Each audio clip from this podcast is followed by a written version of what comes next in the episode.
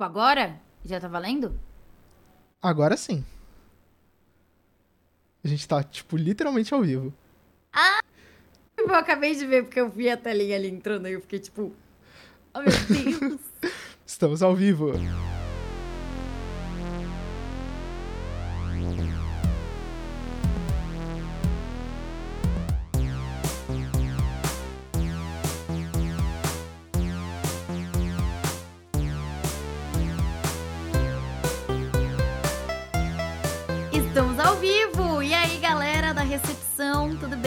Bom dia, boa tarde, boa noite, não sei que horas você está escutando isso. É, é ou, ah, quer dizer, quem tá assistindo tá ao vivo, então isso não faz nenhum sentido.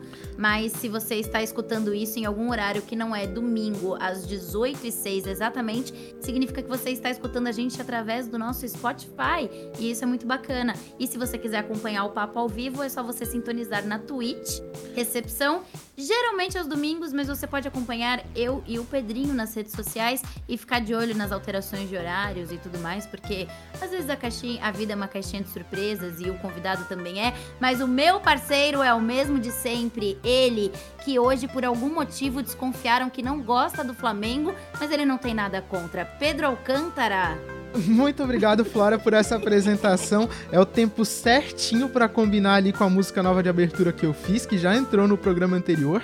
Muito bonito seu boné. E, gente, eu não tenho opinião formada sobre o Flamengo. A minha opinião sobre o Flamengo é apenas um fato, que é um time de futebol. E é isso. É, olha só, quando fatos coincidem com opiniões, não é todo dia que isso acontece, não é mesmo? E Obrigado. E pera, eu esqueci a eu, ordem eu que a gente. Eu melhorei na apresentação hoje. É, é verdade. Eu até me perdi.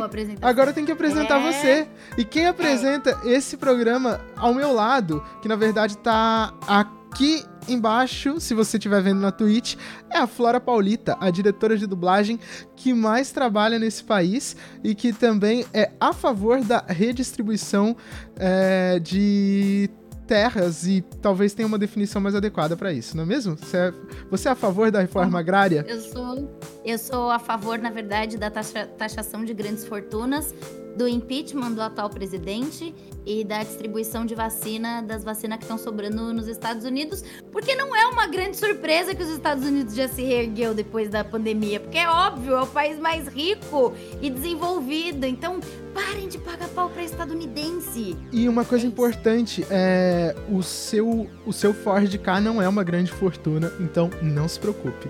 A gente não e quer o tirar o seu. Tunado também não. A gente não quer tirar o seu Moto G. Nem o meu. Eu também tenho um Moto G, sabia? É... Você tem um Moto G? Eu tenho um Moto G. Um Moto G 7 Plus, sei lá, Ultra Mega. Ele ainda faz Hello Moto quando liga? Então, faz 10 anos pelo menos que eu não tenho som no meu celular, então eu não sei. Eu deixo tudo Cara, mutado. Isso também, isso é muito esquisito. Isso pois é muito é. esquisito. E falando em esquisito, vamos apresentar o nosso convidado, que ele é bem estranho, inclusive. Ele que é um cara muito da hora, que como vocês podem perceber, se você estiver assistindo pela Twitch, é muito fã de Homem-Aranha, que tem uma barba e um bigode muito bonito. Ele que é o nosso galã indiano da dublagem, Caraca. um cara muito bacana e que gosta muito de falar de cocô e que tem um fato curioso, foi a primeira pessoa que soube da minha gravidez, Heitor Assali. verdade. Caramba, nossa, muitas é informações. É verdade, é verdade. Foi, foi, Nossa, é verdade. É verdade. Foi completamente do nada. Eu nunca esperava. Eu achei que era só mais uma carona pro estúdio, mas não. E é foi tipo... com surpresa. É saco essa conversa, inclusive, porque isso é muito legal e muito diferente. Foi Caraca, uma. Foi... foi, foi uma montanha russa de emoções essa apresentação, né? Eu tô inspiradíssima hoje. Você tá inspirada. Viram? Pois é. Demais, demais. Muito bom, muito bom. Ô, amigos, obrigado pelo convite, hein? Valeuzão, mó legal estar aqui com vocês. é, você foi intimado ao vivo, inclusive, na última Ao vivaço, é verdade. Se eu não aparecesse, eu apanhava. Exato, apanhava foi um bate-papo sobre Sailor Moon muito legal com Bruna Mata e Michel de Fiore, que já está disponível no Spotify. Então uh. sigam a gente no Spotify, sigam a gente aqui na Twitch, quem puder também dar aquele subzinho, vai ser muito da hora. Estamos tentando acompanhar o chat e, e acompanhando tudo isso em vocês. É, o sol em gêmeos tá me deixando muito falante, é verdade. O fato curioso é que meu marido é geminiano e ele fala muito pouco. E isso é tipo. Pois é, o Luiz fala bem faz pouco. Faz muito sentido. É. O... Nunca ouvi a voz do Luiz até hoje. Caramba. Cara, Ó, Nunca é muito tempo, né, amigo? olha só, o, o, aqui no chat falaram que eu tava imitando o Francisco. Por causa da luz que eu mexi, eu tava com a cor errada aqui na luz. Eu não sei, eu tava mexendo na luz. Pisco. Eu Tava acho que o Francisco laranja. Júnior, ele, ele costuma. Ele costuma ficar. É, ele fica distraído nas lives você dele. tá de kimono? Pô, tô de chinelo. Chinela vai No Rio é cantar aí. No Rio é normal aí. É, muito bem. Ô, Heitor, é, opa. de onde veio a sua paixão pelo Homem-Aranha? Paixão essa da qual eu compartilho, apesar de não ter uma prateleira tão bonita quanto a sua. Mas eu garanto que você deve ter mais quadrinhos do que eu. Eu tenho mais bonecos, acho que você deve ter Antes mais de quadrinhos. você explicar a sua paixão pelo Homem-Aranha, esta parede foi, tipo assim, uma estética é, proposital de Homem-Aranha, do tipo, mano, eu vou ter um escritório do Homem-Aranha, ou foi do tipo assim, mano, eu tenho muito boneco do Homem-Aranha, eu vou achar um lugar pra eles. Cara, na verdade, quando eu vim me mudar pra cá, quando a gente tava planejando se mudar, ah, eu ainda postava muito conteúdo no YouTube. Eu tinha um canalzinho lá que eu postava vídeo de jogo, né? E, e na época, quando eu tava na minha casa antiga, eu não tinha, eu não tinha um cenário, eu não tinha nada. Então as coisas ficavam meio que numa estante que ficava do meu lado ali. E esses bonecos todos ficavam nessa estante do meu lado, não ficavam tipo atrás, não era nada planejado. Aí quando a gente se mudou pra cá, a gente. A Mari que deu a ideia, ela falou: olha, a gente podia fazer alguma coisa, porque como ali vai ser um escritório e você usa bastante o computador para gravar vídeo, a gente podia pensar em alguma coisa para pelo menos organizar os seus bonecos e deixar eles de um jeito que, que apareça e que fique mais, mais chamativo nos seus vídeos. E aí a gente fez isso. Foi uma amiga dela que planejou, é que. Eu não sei se dá pra ver, eu vou tentar levantar um pouquinho aqui, ó. Porque ele é como se fosse uma. Vai sair do enquadramento. Mentira. Tá tudo É certo. como se fosse uma cidade, saca?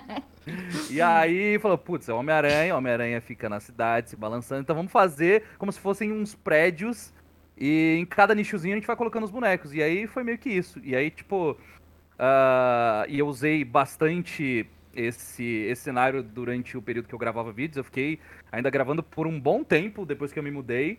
Mas aí depois, por conta da, da correria do trabalho todo, eu não, não consegui mais me dedicar ao canal e ele deu uma, uma falecida de leves. Eu Mas tô é- até me sentindo meio triste, assim, com o nosso Por cenário. Porque o cenário do Pedrinho é sempre um trecho do ar-condicionado, com um trecho de janela e um trecho E a do quadro. Big Flora aí com você? E o meu é um trecho do estúdio e a Big Flora, que ela é Big um tanto Flora. Que de manhã, Eu tipo, hoje eu acordei às quatro e meia da manhã e aí foi um pouco creepy olhar pra Big Flora, tá ligado? tipo, pra quem não sabe, pra quem tá escutando, a gente não tá assistindo, eu tenho uma Flora grande que eu ganhei de presente do Vini Stefanato, da Bruna Mata, do Michel de Fiore e do Weber. E ela é muito maneira, mas às quatro da manhã ela pode ser assustadora. Muitas A coisas Ju podem ser assustadoras às quatro da manhã. Inclusive, acordar às quatro e meia da manhã no Já é domingo. assustador. É. Tipo, é o a hora que eu, eu mandei uma mensagem hoje pro Pedrinho às quatro e meia, esse pai, ele deve ter visto, ou não sei se você reparou no horário, mas se você reparou no horário, deve ter pensado, tipo, nossa, a Flora ainda está acordada. E eu estava acordando, na real, tipo. Meu Deus, eu tava indo Eu dormir. sei, eu sei, eu sei como é, porque esse meu relógio interno não me deixa acordar mais do que 7 horas da manhã. Exato, não, não dá, não dá. E, tipo, conforme você vai ficando mais velho, esse relógio ele vai ficando mais impregnado. E aí, tipo, mano, esquece que você vai acordar É. tarde. Tipo, e daí que é domingo e tá f- 12 graus e chovendo e não tem absolutamente nada pra fazer. 8 da manhã, o seu corpo já tá assim. E aí, vamos fazer alguma coisa? Vamos, Bora vamos fazer alguma produzir? coisa? Bora? Bora, Bora, bora, bora. Produzir, Ó, produzir, produzir. ah, Capitalismo. A Ju Kinushi, que aliás, um beijo, Ju, maravilhosa, que acompanha muitos dubladores e dubladoras nas redes e que eu espero que você e sua família fiquem bem e se recuperem logo. É, ela perguntou qual é o seu Homem-Aranha favorito. Assim, do- dos filmes ou no geral? Filmes. Foi dos Cara, filmes? se- é, dos- Eu acho que é for dos filmes. Eu vou, eu vou falar, eu vou falar do. Vamos falar dos filmes, que é onde eu tenho conhecimento, por favor. Ok, ok. Ah, ah, cara, é- é- pode parecer, talvez seja meio óbvio, mas eu- o que eu mais gosto mesmo é o do Tom Holland, porque Em Obrigado. comparação, em comparação ao Tobey Maguire e ao Andrew Garfield, É o ele Homem-Aranha. Ele é o Homem-Aranha. Ele conseguiu equilibrar os dois. O Tobey Maguire, ele era Um bom o Peter Parker. Ele, não- ele era um bom Peter Parker e não era um bom Homem-Aranha. O Andrew Garfield era um bom Homem-Aranha, mas não era um bom Peter Parker. Sabe que eu Tom vi esses Holland- dias? Eu vi esses dias Fusão que eles planejaram. Eu acho que eu já tinha visto isso há um tempo, só que eu esqueci.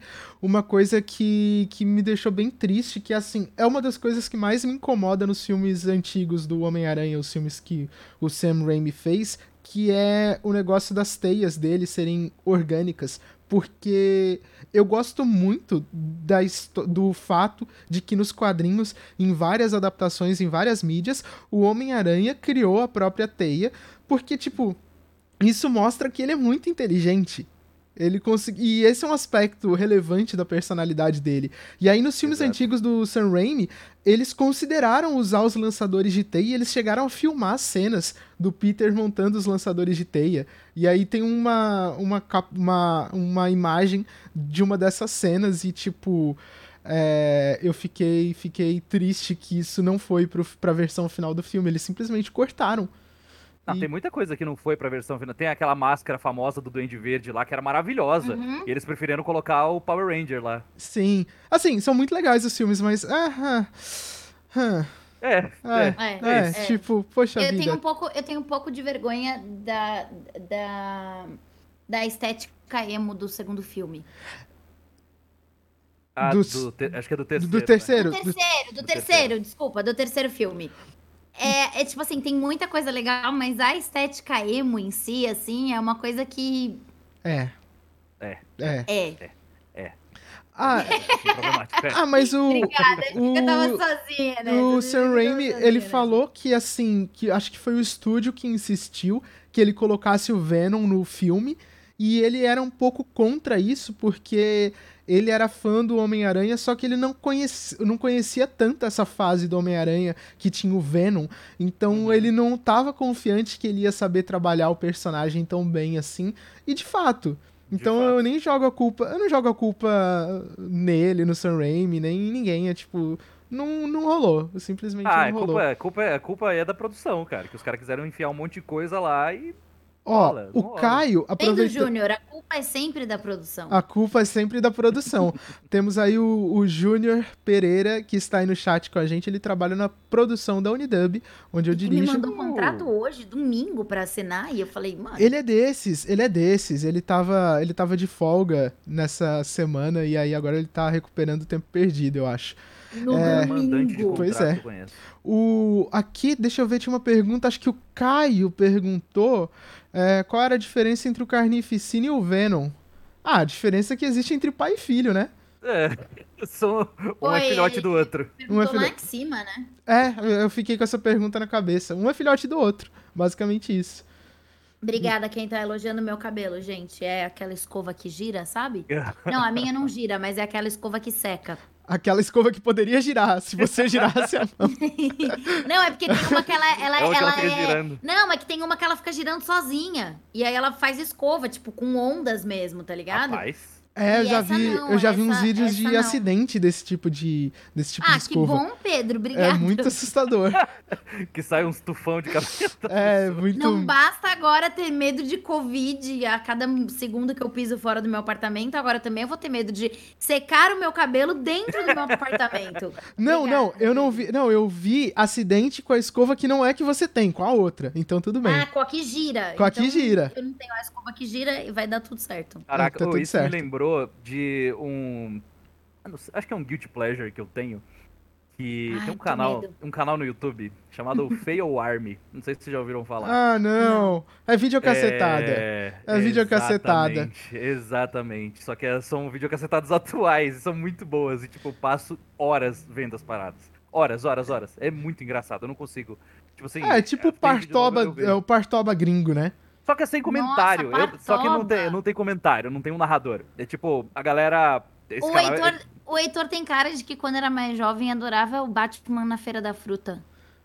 Cara, pior que. Não. Eu Assim, gosto, eu gostava. Ah, mas Ele o Pedrinho, existia. o Pedrinho erra. Ele, ele, ele existia, eu conhecia ele, mas assim, não era uma parada que eu reproduzia, porque tinha gente nessa época que, tipo, que tinha de, de cor todas as falas do Batman. Que linguajar é esse, Robin? É, o Pedrinho é uma dessas Pedro Alcântara, senhoras e senhores.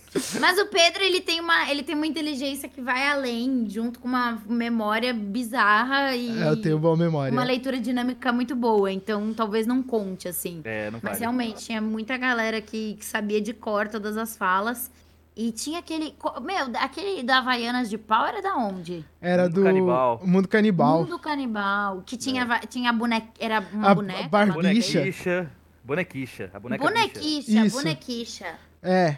É, mas eu acho que qualquer é. coisa que a gente possa falar a respeito, provavelmente vai a gente vai tomar ban, né? Porque É, o mundo, o- os tempos eram outros e as preocupações das pessoas eram um pouco diferentes e aí o, o mundo era mais era uma coisa. naquela época. É. Nossa, É. citaram aqui um mortadela. De charges também, aquelas charges. o mortadela, mortadela. Ricardo também. Não, Milton Sim. Ricardo não. Maurício Ricardo, Não, Ricardo. Maurício Hamilton Ricardo é o dublador. Que Deus o tenha em bom lugar. Saudades, Caraca. Hamilton Ricardo. Nossa.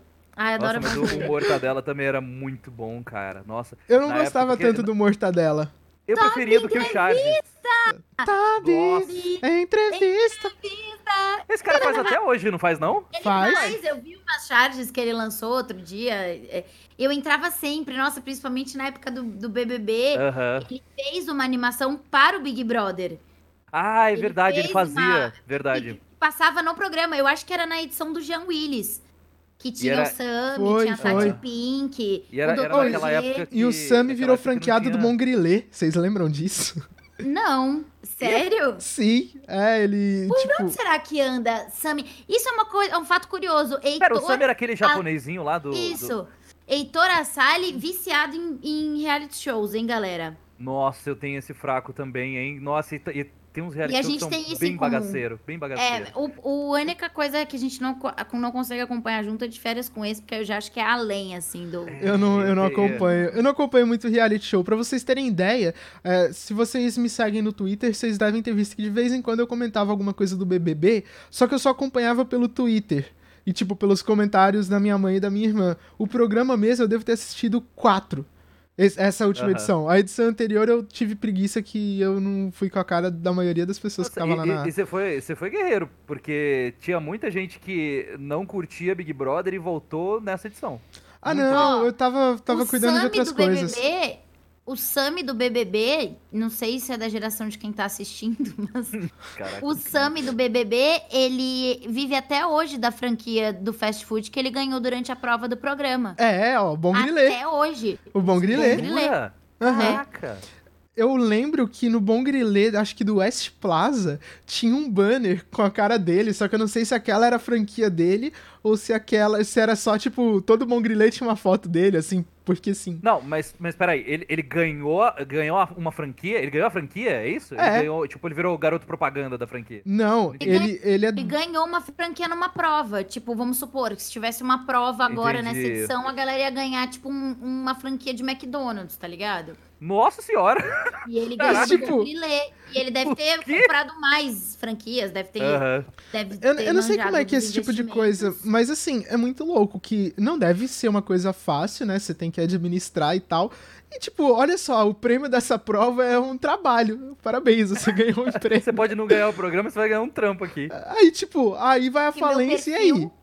Né, fica, como é que fica? Mas a que galera tá bom. falando que meu perfil é basicamente um morrito sunga branca comentando BBB esse ano. Não só esse ano, gente. É porque eu voltei Que- pro Twitter ano O passado. que, que é morrer de Mas sunga desde branca? antes, mas tipo, quem é, era um site, um blog maravilhoso, tipo, maravilhoso. E que ele começou, ele, ele, ele, eles faziam resumos maravilhosos, tipo, eles analisavam os perfis dos BBBs já quando, tipo, soltavam antes, assim, tipo, eles já julgavam, assim. do, tipo, Ah, sei, então, sei sei. lá, tipo, e era muito bom. E eles faziam isso com novelas também. E Ah, com hora. várias. Cara, eu e Daniel Garcia, a gente era tipo papel pop, morrito sunga branca. E a- era Catilene. Catilene, acho. Nossa, não Não lembro. tem ideia. Era um outro Não blog. A gente acessava, tipo, todos os dias. E aí a gente ficava mandando os links, assim, um pro outro no MSN, do tipo, você leu esse? A garota E do aí, sei lá, eles colocavam, eles colocavam uns negócios assim, do tipo, vai estrear uma novela nova. E aí eles colocavam assim, é, é, ah, tal personagem é isso, isso e aquilo. Aí eles colocavam assim, é, quantos perfis Caio Castro é, ator ruim essa pessoa merece, tipo, porque ele tinha acabado de fazer fina estampa. tá ligado? Tipo, Tipo e aí, um blog enfim, eu não tô fofoca, julgando. é isso? É, é, só que Saquei. não era de fofoca, tipo, é de Era de comentário. pop, Ah, é tipo análise, né? Só que era mais humor. E eu não estou julgando a atuação do Caio Castro, mas não dá pra esperar muito de um ator que diz que não gosta de teatro. Então, É. é, isso. Ó, o Caio falou aqui, ó, o único reality show que o Pedro vê é Doctor Who. Que bom que concordamos que aquilo lá é realidade. É, eu lembrei, sabe do quê? Do Kibi Louco, que eles faziam aquele negócio, Que bem louco. o BBB bizarro, um negócio assim, que eles, tipo, pegavam, eles viam as fotos dos participantes, e aí eles pegavam, tipo, duas pessoas famosas, ou dois personagens, e falavam, tipo, ó, fulano mais fulano é igual a esse participante. Acho que explicando Ah, assim é sim. meio estranho, mas se vocês jogarem no Google vai aparecer. Eu acho Eu que era no sei não se- salvo, acho eu. Eu acho que era Era feito com o Kibi Louco e no, que, e no eu acho Salvo. que era no Kibi Louco e no Não Salvo, Ah, mas eu acho que eram tipo, tá. estilos diferentes, tá ligado? Entendi. É, É. o Cid do Não Salvo fazia. É, eu lembro do Também. Cid fazendo isso. Ah, mas aqui, mas é, eu- bom, não dá pra esperar muito conteúdo original do Kibi Louco, né? Não é à toa que. Não é à toa Não é que, à tipo, toa que virou gíria. É, tipo, a gíria surgiu do. Kibi Louco, cara. Que É, loucura. a, o Kibi Louco andou pra que a Nazaré Amarga pudesse correr. Eu É, lembro tipo da. e a eu- Gina Indelicada também. É, então, eu lembro da Gina Indelicada. Eu achei. eu- Vocês lembram que teve matéria no Fantástico com o novo humor da internet? Aí era, a Gina, era os caras que faziam a Gina Indelicada. E, tipo, cara, que Aham. coisa. É muito bizarro, porque, tipo, a gente que é, que é twitteiro mesmo, que, tipo, está no Twitter o dia inteiro, todos os dias, tipo, acompanhando o conteúdo, é muito bizarro quando eu entro no Instagram e parece um mundo completamente diferente. Inclusive, tipo assim, quando um tweet nosso viraliza dentro do Twitter, isso é muito bom. Mas quando esse tweet viraliza ao ponto de parar no Instagram... Alguém tirou print e foi pro Instagram. print, cara. É. E fizeram isso comigo recentemente. Inclusive, eu fui, eu fui bloqueada pela GK em todas as redes sociais. Eu vi esse rolê, foi porque, É, foi o negócio dos quando stories o Gil, lá? Quando o Gil saiu do BBB, eu coloquei assim, tipo, Gil, pelo amor de Deus, não, não vai na casa da GK gravar TikTok. Se proteja, você não merece isso. Tipo, um negócio assim, porque, tipo... Porque estamos no meio de uma pandemia e ninguém deve ir pra casa da- da- das pessoas gravar TikTok, tá ligado? Ainda mais Exatamente. quando você acabou de ficar confinado dentro de uma casa e seguindo vários protocolos. O cara tava enfim, super tipo, imunizado lá dentro. É, então, tipo, não existe isso, tá ligado? E aí, tipo, mano, eu recebi bloco. E aí, tipo, esse tweet meu foi parar no Instagram e foi horrível. Porque, tipo, as pessoas no Instagram, elas estavam, tipo, qual o problema? Ela só está trabalhando. E eu, tipo, E as oi. pessoas lá, elas vivem. é, Não é, não é que nem no Twitter, que no Twitter as pessoas que consomem os conteúdos das pessoas que estão lá tweetando, elas estão consumindo texto, estão consumindo pensamentos das pessoas. É. No Instagram, a galera quer imagem, quer visual. Sabe? E aí, a galera tipo, quer ver as se pessoas. você não for muito rico e não tiver uma casa muito bonita, você é obrigado a levar a gente pra sua casa ou sair da sua casa pra produzir esse tipo de conteúdo. Exato. Senão vão reclamar. E aí isso daí é uma coisa meio. Ó, Orikirin ah, falou. Não sei se eu falei certo esse nome. Meu Deus, estou boiando muito o vão das idades. Mas, tipo, pra mais ou pra menos, qual é essa margem de erro? Tipo, É, seu conceito de internet é, é, é IRC ou seu conceito de internet é TikTok? IRC eu fui, eu fui longe. Eu, mas eu adoro, eu adoro TikTok.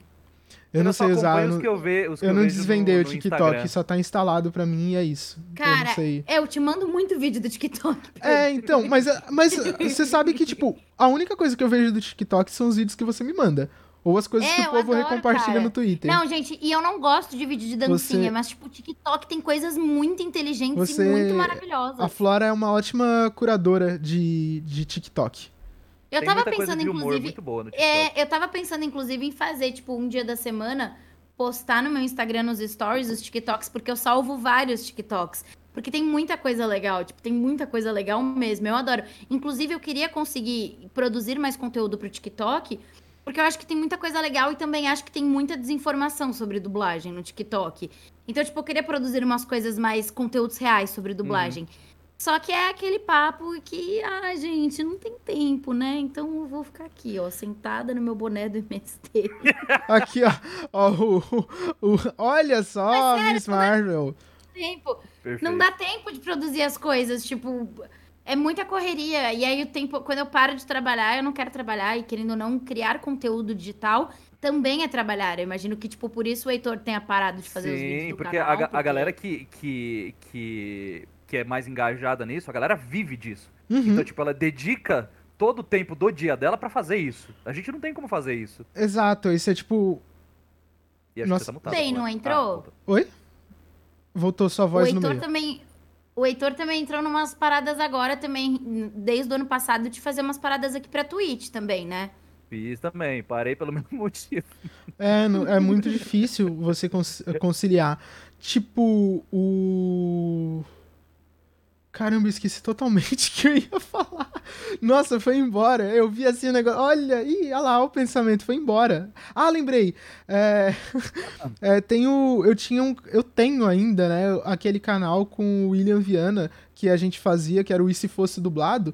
E, cara, dava muito trabalho fazer cada vídeo. A gente lançava um vídeo a cada seis meses. E até hoje a galera manda mensagem de vez em quando. E aí, quando que vai sair vídeo novo? Tipo, meu amigo, a- pela proposta do canal, a gente não podia monetizar, inclusive. E, tipo, a gente não tem como ficar fazendo isso de graça. A gente tem mais o que Sim, fazer. sim, tô ligado. Tipo, Eu também, com o canal do YouTube, tipo, por mais que tenha propostas e tenha coisas legais pra falar e tudo mais, tipo, demanda tempo, sabe? Isso porque, tipo, eu tenho o Gurgel que me dá todo o suporte pra gravar os vídeos pro canal, mas, tipo, cara, não dá. E aí, quando você tá, tipo, pensando em lançar um negócio, e aí tem todo essa, esse rolê de confidencialidade que fica Uhum. cada vez mais difícil também a gente falar previamente das coisas que a gente tá que a gente tá lançando e também gravar tudo remoto, tipo, eu não aguento mais trabalhar remoto, tipo, eu não vejo a hora que o recepção vai virar realmente uma sala de recepção, uhum. onde a gente vai estar ao vivo com as pessoas, Caraca, recebendo sim. elas tomando um café. Inclusive, eu acho que a gente tem que chamar todos os convidados que já vieram pra sim. Quando a No- gente no estiver no, nosso presencial. estúdio de, de- Vai ser tipo um saia justa, sabe? Um cenário de saia justa. tipo, um grande sofazão Caraca, com a gente. Não, tipo, tem que ser um cenário altas horas, porque vai ter plateia ainda por cima. Pode crer. Nossa, eu topo. E o Serginho Groisman? E o Serginho Groisman. também. Ele, ele- ele vai ser o cenário. Vamos, caramba, vamos chamar ele para, vamos chamar ele para ser entrevistado aqui na recepção? Ah, eu ia adorar, eu gosto dele. Eu também gosto Eu dele, gosto ele é da hora. legal. Hoje, Ele é- inclusive, a gente tava falando sobre, tipo, famosos que, eu- que a gente gostaria de conhecer e acho que eu vou colocar o Serginho Groisman na minha lista, ao lado do Faustão e da Ana Maria. Eu vi, eu, eu, eu já estive, tipo, muito perto do Serginho Groisman, pessoalmente, no prêmio HQ Mix de 2019, que eu fui ver lá a, a premiação, a Mari Guzmão, que foi quem desenhou toda, todas as coisinhas aí que vocês estão vendo no nosso canal, é, ela ganhou o prêmio de melhor colorista nacional em 2019, e aí eu fui lá ver, né, pra prestigiar a, a, a minha amiga, que é uma artista talentosíssima, e quem apresentou o prêmio foi o Serginho Groisman. E ele é muito da hora. E eu, eu não, nunca esperaria por isso. Pois é, eu, tô- eu sou uma Nunca máquina de aleatoriedades. Eu, tipo, Eu adoro ele. aperto o botão assim, random, aí vai, vai, vai, um monte de coisa e louca. vai. Da hora. E aí, Heitor, se você pudesse conhecer um famoso brasileiro, quem seria? O famoso Mas brasileiro. famoso. Não, mas é famoso do povo, assim. Não tipo, ah, um Não- streamer. Não, famoso. Não famoso, web celeb de nicho. É, não, tipo, famoso da TV Zona brasileira. Tipo, Raiz, assim. Faustão, mano. Por tipo, exemplo. Faustão, tá ligado? Uhum. Mas Cara, quem? é- Qual o seu escolhido? O meu ou o Faustão? Putz, cara. Pior que eu, eu eu gosto muito do Faustão. Eu, que, eu queria ter conhecido o Gugu. Eu queria ter conhecido o Gugu. Ah. Porque eu- achava. eu- o cara, ele ele era muito icônico, cara. Era muito icônico. E, e eu tinha, tipo. Eu, eu não, eu não sei explicar, mas aquele jeito dele de falar, com o jeito. Muito Pô, triste. boca. Eu, queria a muito. gente tinha eu um queria grupo- muito Meu ver Deus, isso- ver isso ao meu vivo. Eu Deus. tinha um grupo, eu tinha um grupo no WhatsApp que chamava Só pode falar imitando o Gugu. Você mas me mostrou esse grupo. Eu tinha- Senhora. Nossa, vocês lembram que foi, tipo, esse movimento que aconteceu, sei lá, acho que foi há uns dois anos, que durou um mês, mais ou menos, que era, tipo, o povo colocando um monte de grupo nada a ver, que era sempre um nome muito estranho no grupo. É, e aí o tema do grupo, por exemplo, me botaram num grupo, história real agora, hein? O nome do grupo era, e não tem nada a ver com as máquinas agrícolas, mas o nome do grupo era Agricultura Selvagem. E você só podia mandar áudio imitando moto. Rolou, rolou A essa gente, moda, a gente rolou já essa teve moda. um grupo, a gente teve um grupo que só que era o só fala imitando o Gugu e a gente tinha um outro que era só fala imitando o Canuto. Isso é muito bom. Aqui, ó. O... Estamos aqui falando. E ele. Só que aí, tipo, eu quase ficava sem voz, tá ligado? Tipo. Nossa. Aqui, ó, o Ed Velton, ele falou: Olá, Ed, muito obrigado por estar acompanhando. É, ele queria muito conhecer. Ele queria muito ter conhecido a Abby. Eu gosto da Abby. Eu gostava. Eu, eu gosto Cara, da- eu, eu, eu não acompanhava o programa dela, nunca Eu acompanhei. assistia, mas ela era mó da hora. Não mandaram como é Celso Portioli também. Ei, Heitor, mas fala uma pessoa que tá viva Mama aí. Brusqueta. Nossa, eu já vi ela muito ali na É frente real, da é Gazeta. real, é real. Eu acho ela, eu Mama acho que eu queria muito, muito ver ela pessoalmente, assim. Isso é real mesmo. Eu já Ai. vi a mama já muito na Paulista. É mesmo? Ela Ai. tava sempre ali na frente da Gazeta, caminhando. E você, Pedrinho? Olha, deixa eu pensar. é, aí eu preciso pensar um pouco aqui. Ahn, deixa eu ver. Então, olha que louco. Eu, eu nunca parei pra pensar a respeito disso. E aí, o primeiro pensamento que veio é que eu gostava muito, assim, nessa questão de celebridades que atingiam o grande público em TV aberta. Eu gostava muito de acompanhar o Disney Cruise. E olha só, parece que eu já conheço. Nossa. Ué, ué, ué. Olha só, não é? Cruze, cruze, cruze, tchau.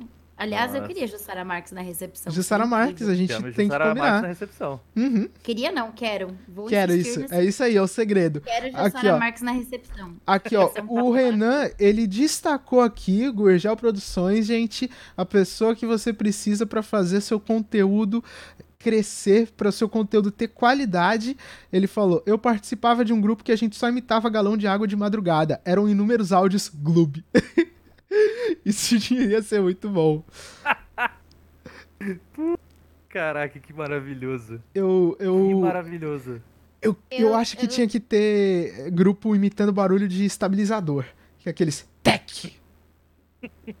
Tec do nada. O que, que você ia falar, Flora? Eu, Eu acho que a gente podia fazer um. é, A gente podia fazer um. Como é que fala? faz um agora, a gente cria e já manda agora. Não, a gente podia fazer um. Um grupo, tipo, só pode digitar como os produtores da dublagem. E aí a gente faz, tipo. Imitando a Amanda. da- Nossa, o dia tô- da Amanda, que Caps você só lock, digita em só em caps lock. lock. Aí tem o dia da Valéria, que você só xinga. O dia do Aldo, que você coloca vírgula no lugar do ponto. E coisas assim. Uhum. Ó, o Júnior deu uma ideia legal aqui no chat. Um grupo imitando o sinal de internet de escada. Nossa, gente- sim. Ó, e o Renan Costa. O Renan Costa falou: Eu já vi Ana Maria Braga na Bienal do Livro do Rio em 2019. Era eu e um monte de senhora dona de casa gritando enquanto ela dava entrevista pra Rede TV. Gente, eu gostei muito eu que o tenho- Renan, o Renan, tipo, ele se incluiu ali no, no, no, no surto pela Ana Maria Braga. Exato. É, Eu- pode Na crer. época, na época que tava tendo BBB, e aí eu assistia todo dia o Café com o Eliminado, né? E aí eu tava tão, tipo, que eu virou um grande prazer aqui em casa imitar a Ana Maria. Eu adorava imitar a publi dela pra Homo, tá ligado? Tipo, Gente, mas não, eu não consigo fazer a- espontaneamente. É o tipo de imitação Tem eu que sa- sai na hora, né? Sai na hora. você é, fica, é, em, você fica em rapport com a Ana Maria Braga e aí, tipo, puf, sincroniza ali a frequência e vai. É, Tipo mas, a, gente, mina, a mina do Top Term lá. Aqui, ó. Ó, o, a Gica Legarete perguntou. é, é, perguntou se eu já ouvi a música da Ana, da Ana Maria Braga, aquela corda menino. Não só já ouvi essa música, como eu ouvi na casa da Flora, no dia que ela tava gravando o vídeo com o Matheus Perissé. E aí eles comentaram da Ana Maria Braga. Eu falei, não acredito. Eu fui lá e, e- e- e corri atrás. Laranja. A boa pra mim é essa aqui, ó. Será que vai dar pra ouvir? Toca aí. Tocando? Tá tocando já? A gente não tá ouvindo. Gente, Não estão ouvindo? Não pega. acho que não. Deve Ah, que cancelar como ruído. Ah, mas até bom, porque a gente tomaria ban. A gente tomaria ban. Ah, é verdade. Que Olha? É. Que Mas providencial. procure, procure no Spotify Amizades Virtuais do Celso Portioli. Ah, o clipe sim, é claro, maravilhoso. claro. O Muitas clipe, existe um clipe, é maravilhoso. Aqui, ó. Eu Bato papo pelo O meu computador. Doido. É, ó, Laranja Betânia perguntou: qual é o nosso maior sonho? O meu sonho, o meu sonho é. Deixa eu ver. Putz, aí é uma coisa muito grandiosa e meio utópica, né? Que as pessoas fiquem mais sossegadas, né? Que o povo é muito estressado. Eu acho que a vida tem muito problema e as pessoas se perdem muito tempo criando mais problema em vez de resolver, né? Isso daí é um sonho que eu tenho, que todo mundo sossegue um pouco. E vocês, qual é o, sonho, maior sonho de vocês? Hum. Boa pergunta. Porque eu penso, eu penso, eu, não sei porque, quando eu penso em sonho, vem muita, é, muita coisa relacionada a trabalho.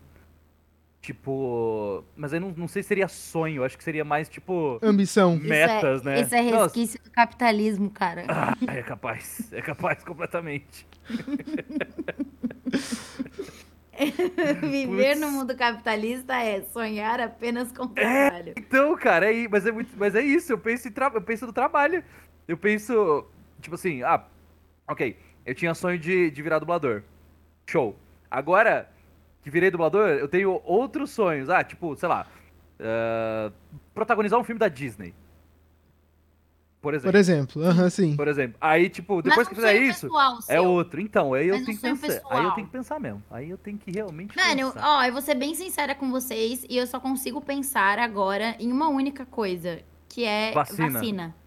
Eu só Uhum, consigo sim. pensar nisso. Tipo, É. E pra mim não existem sonhos além desse no momento, porque não dá pra Porque pensar em nada outra faz coisa. sentido. É. Uhum, Porque uhum. nada faz sentido. Faz Tipo, A nossa parece vida que a gente gira em tá torno planejando um... disso.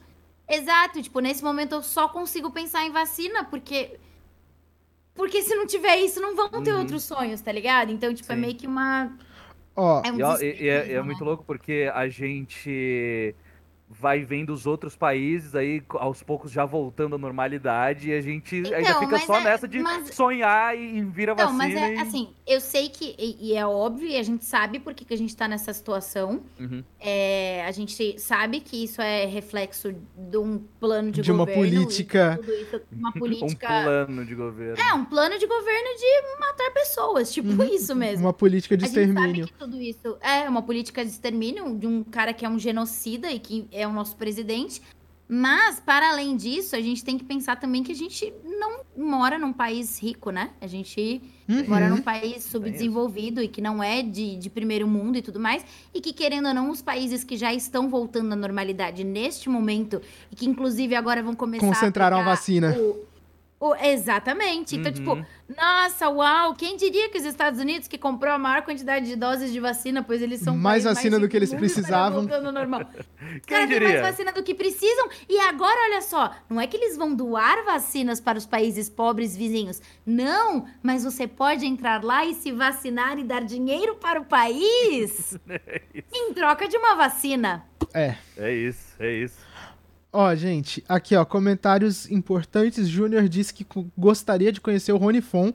Eu também, eu gosto dele. Nossa, o Ronivon. Caraca, Pô, Rony já Von. foi um monte de dublador lá no Ronivon, mano. Eu acho A gente chique preci- no a- Ronivon. Eu acho, eu acho chique também. Ele é, ele é classudo, né? E ele, É, ele, ele serve jantar, ele serve jantar, mano. Tipo, eu queria ir no Faustão porque eu queria ir na pizza do Faustão, tá ligado? Aham, sim. Pizza do Faustão. Eu quero muito ir na pizza do Nossa, Faustão. sim, cara. Muito Aqui, da hora. ó. Eu queria conversar sobre moda com o Faustão, tá ligado? Tipo, eu queria falar, mano, falar de uns panos da hora, porque ele é mó fashionista. Ele é, Muito louco. ele Eu é. ia falar da- do relacionamento dele com a Selena. Eu ia conversar com ele. Ah, eu ia perguntar se ele. Eu ia pedir pra ele mandar um beijo pra Selena Gomes. Aqui, ó. Uh, Jonostos falou que queria ter a minha paciência. O nome disso é, é. Bom, é uma mistura de coisas. O fato de eu não demonstrar muito estresse tem a ver com autismo. Aí eu não sei se você queria ser autista. Aí é uma coisa, vai de cada um. É, também tem a ver com terapia e medicamento. Então, sei lá, cada um encontra o seu jeito dentro de suas possibilidades e suas necessidades. E Raoni Tokoma perguntou qual é a nossa saga favorita? A minha Star Wars.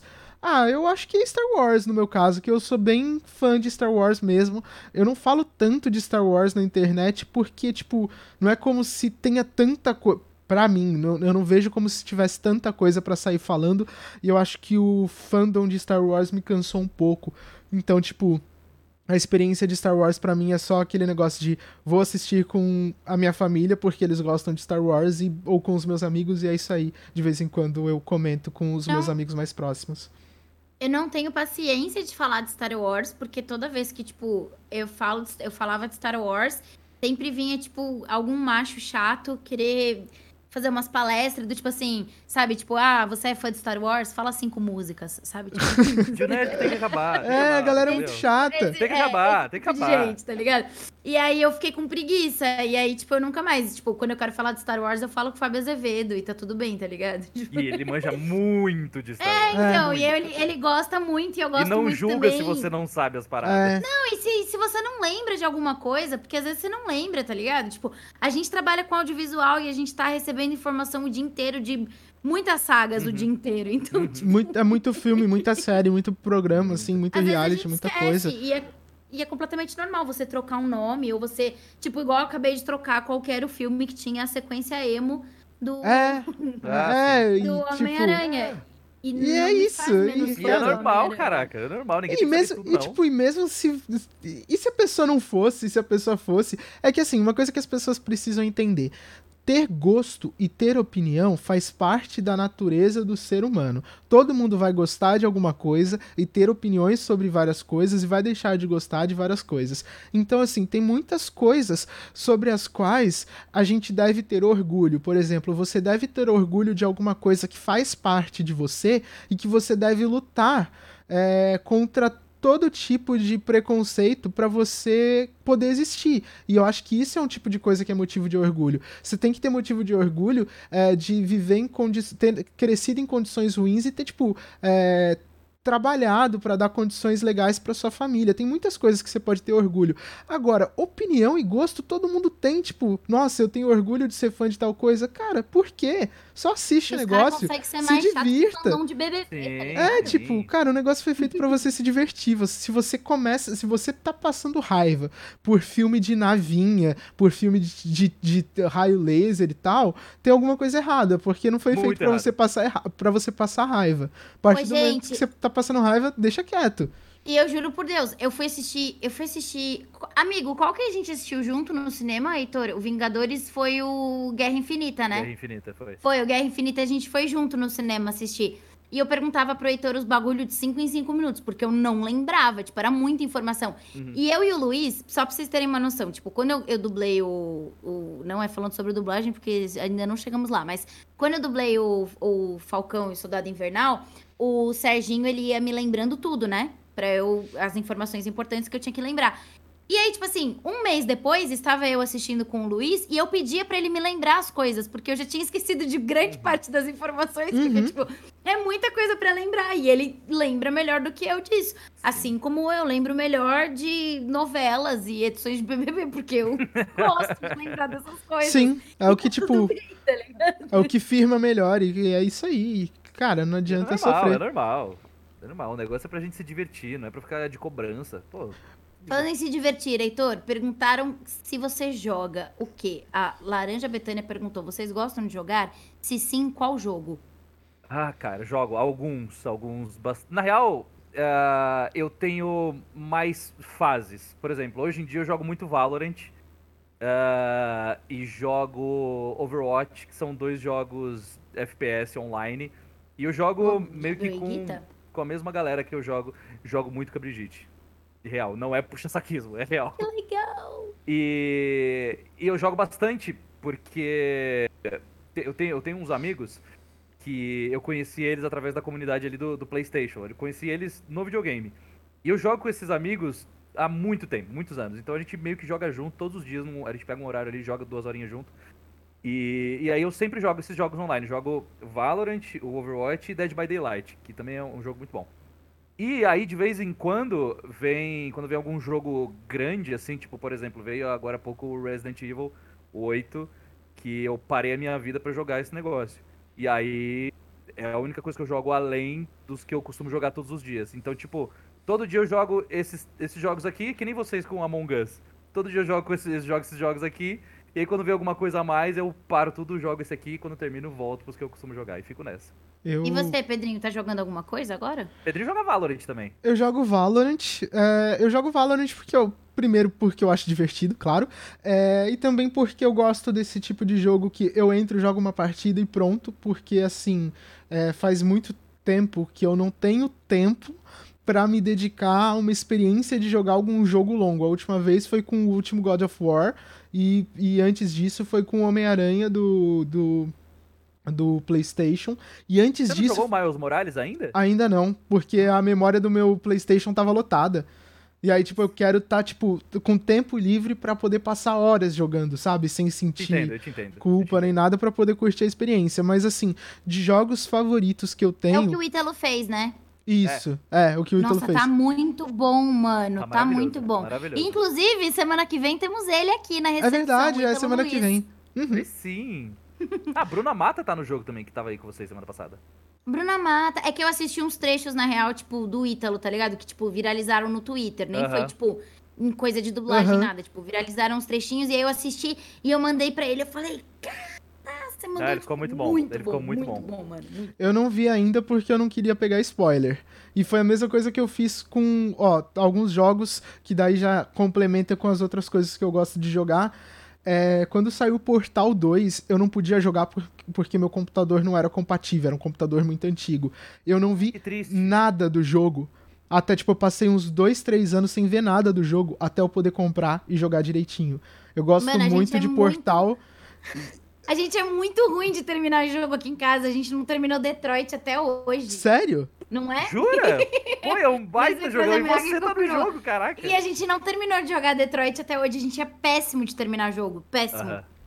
Eu, eu gosto muito do. Falando em ser péssimo de, em terminar, eu gosto muito de Chrono Trigger. Que é aquele jogo de Super Nintendo de viagem ah, no tempo que tem 12 finais diferentes, dependendo do que você faz no jogo. E é maravilhoso. É jogo. Só de você ter falado, tipo, é, não, é total, é total. É maravilhoso. Aqui, ó, o Caio falou: Ah, Caio, não fala essas coisas. Eu gosto muito de Half-Life, e para quem não manja e tal, para quem não chegou a acompanhar tudo isso, tem tipo um meme recorrente que é tipo é, o pessoal zoando os fãs de Half-Life porque o jogo parou no 2 e nunca mais se falou nisso. Recentemente eles lançaram um outro jogo no mesmo universo, que é o Half-Life Alyx, que se passa entre o 1 e o 2. E eu não sei, tipo, mas eu não vi nada desse jogo ainda, porque tá no mesmo. É, é o jogo é de realidade virtual. E eu não é, tenho. Mas é de computador ah, ou é de videogame? Tem.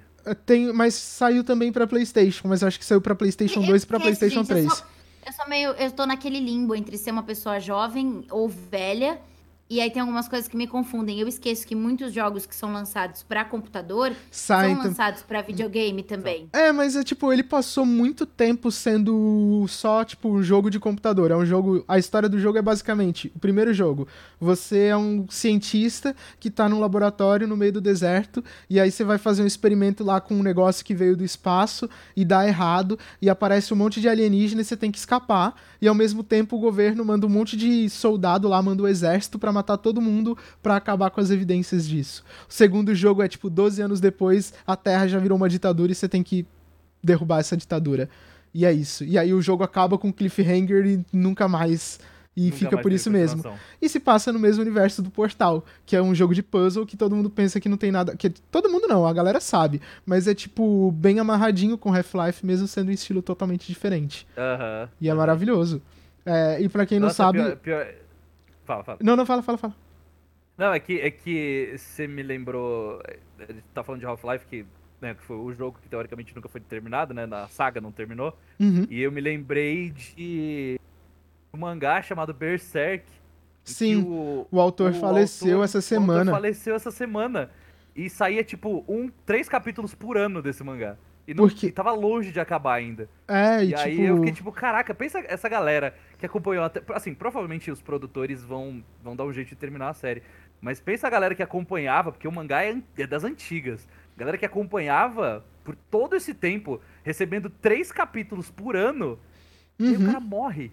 É, e ele trabalhava muito, né? Eu fiquei com mó dó. Eu não, eu não cheguei a acompanhar e tal, eu só conhecia de nome, mas eu fiquei com mó dó do cara. Mangakas, é, no geral, trabalham muito. É, o cara muito, tinha, muito, tipo, dois dias de folga por ano, é muito triste isso. Uhum. E ele, tipo, você via as coisas que ele comentava, que ele compartilhava sobre a vida pessoal uhum. dele, era muito triste. Ah, Mas, o, cara, não... o cara que. Vai, seu... o que eu ia falar. Não, eu só ia, só ia comentar aqui, pra quem não, não para quem não manja, o Counter-Strike, que todo mundo conhece, começou como um mod do Half-Life. Que fez muito sucesso, e aí, tipo, virou um, um fenômeno à parte.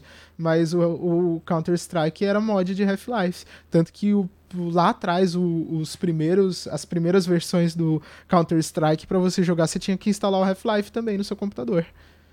E, tipo, e eu gosto mais de Half-Life do que de CS. E é isso. Eu me perdi, desculpa. Tá tudo bem. mas Tá eu tudo bem. entendi. Tá tudo bem. Tudo bem. Half-Life, Half-Life. É. E, e você, Flora, o que você joga, além do Among Us com a galera? Among Us não vale, Among Us não vale. Eu só jogo The Sims, gente. Mas. Mas é válido. Eu acho que é uma experiência gamer válido, válida. Mas eu jogo, eu jogo muito The Sims. Tipo, eu jogo muito mesmo. Eu tenho todas as expansões, todos os pacotes de jogo, sei todos os hacks do bagulho. Eu gosto mesmo de jogar. A minha expansão favorita. Nossa, eu fiz tipo uma, um resumo pro Heitor, né? Tipo, o que, que valia a pena Sim, investir. de sim, porque eu tava voltando a jogar por conta do Diva Depressão lá, que voltou com a- aquele quadro deles que é a Fazenda Depressão, e tinha Que, parado de jogar. inclusive, eu fiz a Larissa, a Ela Larica fez a Manoela. Larica Manuela, e aí eu voltei a jogar e eu sabia que a Flora é a maior nerd de The Sims que eu conheço e perguntei um monte de coisa pra ela. É, então. Cara, sabe que, tipo, eu não consigo escolher uma expansão favorita, porque eu tenho épocas. Tipo, eu tava numa fase que eu tava jogando muito vida universitária. Eu curtia pra caramba, tipo, fazer coisas de, de universitária e tal. Só que agora, tipo, eu tô em outra vibe, assim. Eu meio que não tô jogando nenhuma historinha, tipo, baseada só na expansão. Eu tô muito na vibe de construir coisas. Inclusive, minha prima tem um canal muito legal onde ela constrói casas. Eu vou Ah, pegar o legal. endereço pra, pra, pra Mandar. pôr aqui na próxima live. Ela constrói casas e aí, como a gente troca muita figurinha, eu comecei a seguir uma menina no TikTok que ela também dá várias dicas de construção. E aí agora eu tô nessa. Tipo, eu tô há uns oito dias construindo uma casa. É, Caraca! Tô, tipo, oito dias na mesma casa. Eu jogo um pouquinho por dia, porque é um momento relax meu e eu adoro, tipo, Sim, adoro sim, mesmo. Você tira adoro pra construir. desestressar. E, mano, eles vão lançar um pacote de jogo agora maravilhoso no dia primeiro, que é que você pode escolher de profissão ser decorador. Então, É tipo, é, é a expansão perfeita verdade. pra mim. É o pacote Eu- de jogo, aliás, perfeito pra mim. Eu Eu- tô na vibe rumo à fama agora. Eu É preciso. muito legal, né? O Rumo à Fama. É muito bom, é muito Gente, bom. eu, te- eu já joguei. Eu, assim, de The Sims eu gosto bastante, mas eu só joguei. E eu jogava muito, mas eu jogava só o primeiro. Eu nunca joguei o 2, o 3, nem o 4. Sims 1. Antigão. O 4 é muito legal. O quatro Eu, é eu achei que eu não fosse me acostumar. O 3 eu não joguei. Tipo, eu não joguei. Eu tive um hiato de ficar sem jogar The Sims, tipo, do 2. Aí o 3 É, eu não também. joguei. E o 4 Mas, eu assim- comecei a jogar na quarentena. Mas assim, tem um The Sims que eu acho que foi um delírio meu, porque assim é muito esquisito, que era de Game Boy, que tipo foi o único que eu joguei além. Tem The Sims de Game Boy. Só que assim era muito estranho, porque o personagem, ele era um Deixa eu ver se é esse Superstar. Ele era tipo um ator de, de TV e, e você tinha que encenar as cenas, era Cara, eu não sei, eu não sei, Era, tipo... era, era um, era um jogo que você não, você não criava o seu boneco, você já tinha É, um boneco pronto e você e tinha, que seguir a história tinha dele. umas coisas de É tipo alienígena, era muito estranho. Mas É. o The Sims hoje de celular pra iPhone e tal, ele é meio assim, tá ligado? Tipo, Hum. é meio. Mas Mano, eu não lembro o nome desse jogo, eu não, te, eu não acho imagens desse Ô, jogo. o- tipo, Eu acho pra que é um quem- que tinha no, no Playstation também, esse Pra, The Sims pra quem curte jogar The Sims e, tipo, fica meio sem saber o que fazer no The Sims, assim, tipo, gosta da estética e tal, uma coisa muito legal é comprar o pacote de jogo. Os pacotes de jogo são os que dão mais jogabilidade, o que é bem legal. Tipo, Uhum. você tem mais historinha pra fazer dentro do jogo. Mas, mano, se puderem, tipo, invistam no Stranger View, que é muito legal, porque aí você tem que desvendar o mistério de Stranger legal. View. E é muito da hora, tipo, é muito da hora. eu lembro gosto que eu fiquei do, bem do de animada Magos nessa também, é muito bom. Qual? Amigo, eu não me não fiz muita coisa nesse de magos. Depois Jura? eu, Não Será que é curtiu? o. tipo, não, Não sei foi, lá, não, não foi fiz, é. Eu achei aqui um, um The Sims que, que, The Sims que saiu pra Game Boy também, só que eu não sei se é esse. Será que era o Busting Out? Putz, eu não lembro. De Nossa, nome eu eu não não lembro. lembro. Eu nunca tive Mostra, Game Boy. mostra então, a, a, ca- a cara dele. Eu nunca mostrar a tive cara Game dele? Boy. Nossa, eu só tinha. Nossa, não dá pra ver Não nada. dá pra ver. Não, é, inclina o telefone. Tira o telefone do gancho e fala com a gente. Não, abaixa o volume É, do abaixa o volume e da fala com a TV e me gente escuta pelo telefone. Ah, quase. Aí, aí, aí. Aí, aí, aí. Pouquinho Aí, aí, ó. aí. Fecha, fecha a mão, fecha a mão. Tá, deu pra ver. Funcionou uma vez e nunca mais. Mas É, tá e bom. nunca deu- mais. funcionou, ok, funcionou. ok. Meu Deus, quem tá ouvindo a gente no, no Gente, Spotify eu- não eu deve não- estar as entendendo pessoas- nada. Eu não posso colocar coisa pirata no meu computador, porque esse computador, inclusive, é o que eu uso como instrumento de trabalho. Então, tipo É, assim, não, tem que ser o, tem que ser outro. Então eu, eu não posso confundir as coisas, porque se algum dia der algum problema com o meu material de trabalho, pode acontecer muita coisa, inclusive eu ser processada. Então, E os, são, os- são os processos meio pesados aos quais a gente tá sujeito. Se a É, gente. Dúvida, se a gente. não seja processado. É, a tanto gente tem que tomar muito cuidado no com o nosso material. com- É, exatamente. Então, Mas tipo, deixa, É. deixa eu falar um negócio que a gente tá falando de The Sims agora e me lembrou de um jogo que une é, o melhor de dois mundos, que é Big Brother e The Sims. Vocês chegaram a o jogar o jogo do Big desse. Brother?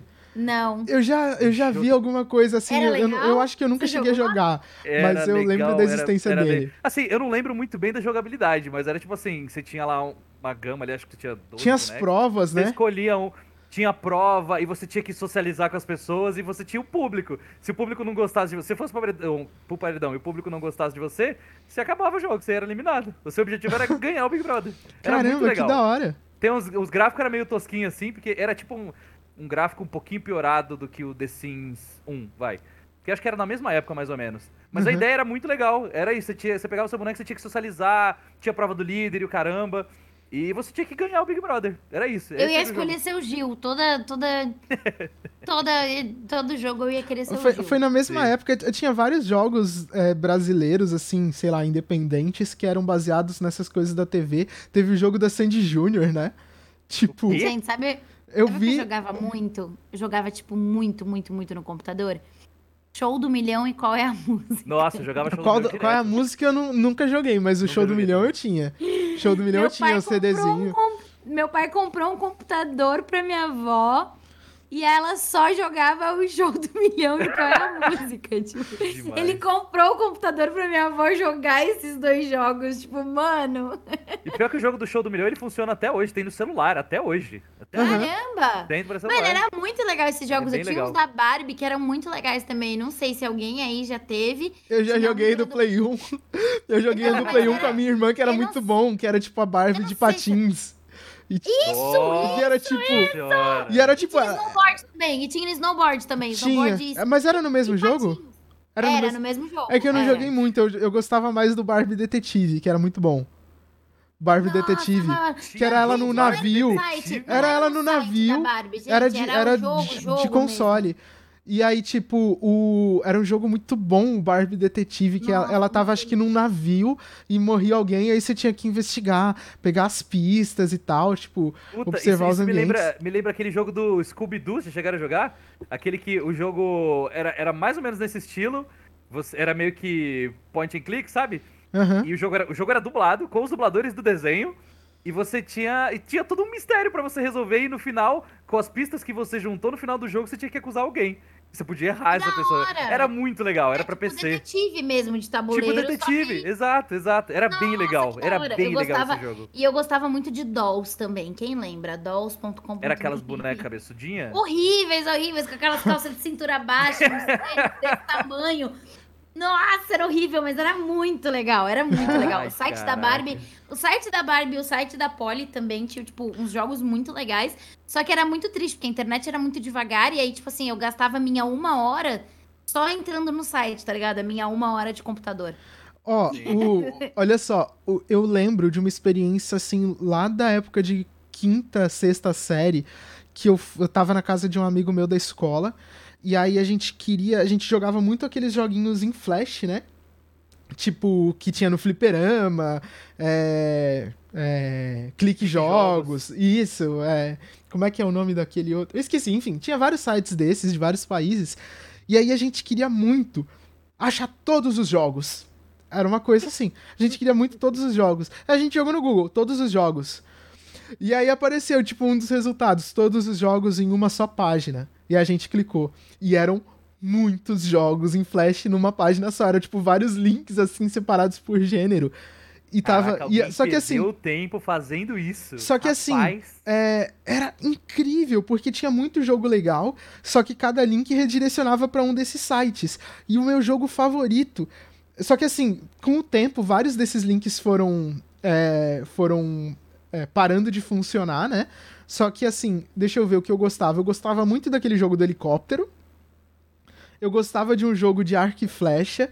Eu gostava de um jogo do McDonald's. Que você jogava tinha. Nossa, jogo do McDonald's. Oi? O Você quê? jogava o da motinha? Aquele da motinha? Que, tinha que pular? Um negócio assim? Isso, isso. Eu jogava, eu não jogava muito. Mas o jogo que eu mais gostava era um jogo chamado Machine. Só que eu nunca mais achei esse jogo porque ele era tipo de um site dinamarquês, polonês, sei lá. Eu, eu clicava no, no link dele e aí ele redirecionava pra um site bizarro. E aí a gente. A gente, eu e as minhas múltiplas personalidades, né? A gente tinha que. Era assim. O jogo tinha O Pedro a tela. do futuro e o Pedro do passado. É, exato, eu tô jogando agora com o Pedro Criança. Era, um- era um, o painel, assim, branco, o cenário branco, e aí tinha uma caixa num canto da imagem e tinha uma bolinha. E aí, assim que você clicasse e desse play, a bolinha caía e beleza. E aí, tipo, é, o objetivo era você fazer a bolinha cair em cima da caixa e sair um palhaço. Só que cada fase você tinha ferramentas diferentes pra fazer a bolinha chegar até ali, tipo, ventiladorzinho, cama elástica, e aí, tipo, na outra fase tinha obstáculo no meio do caminho, aí você tinha que montar a estrutura com cama elástica. Enfim, Nossa, eu tô explicando de um jeito muito estranho, mas assim, eu nunca mais achei esse jogo, eu queria muito encontrar. É, a Ju falou aí, ó, o pessoal tá falando no chat do jogo de, do McDonald's. Esse jogo vinha com um CD de músicas do McDonald's e eu cantei essas músicas.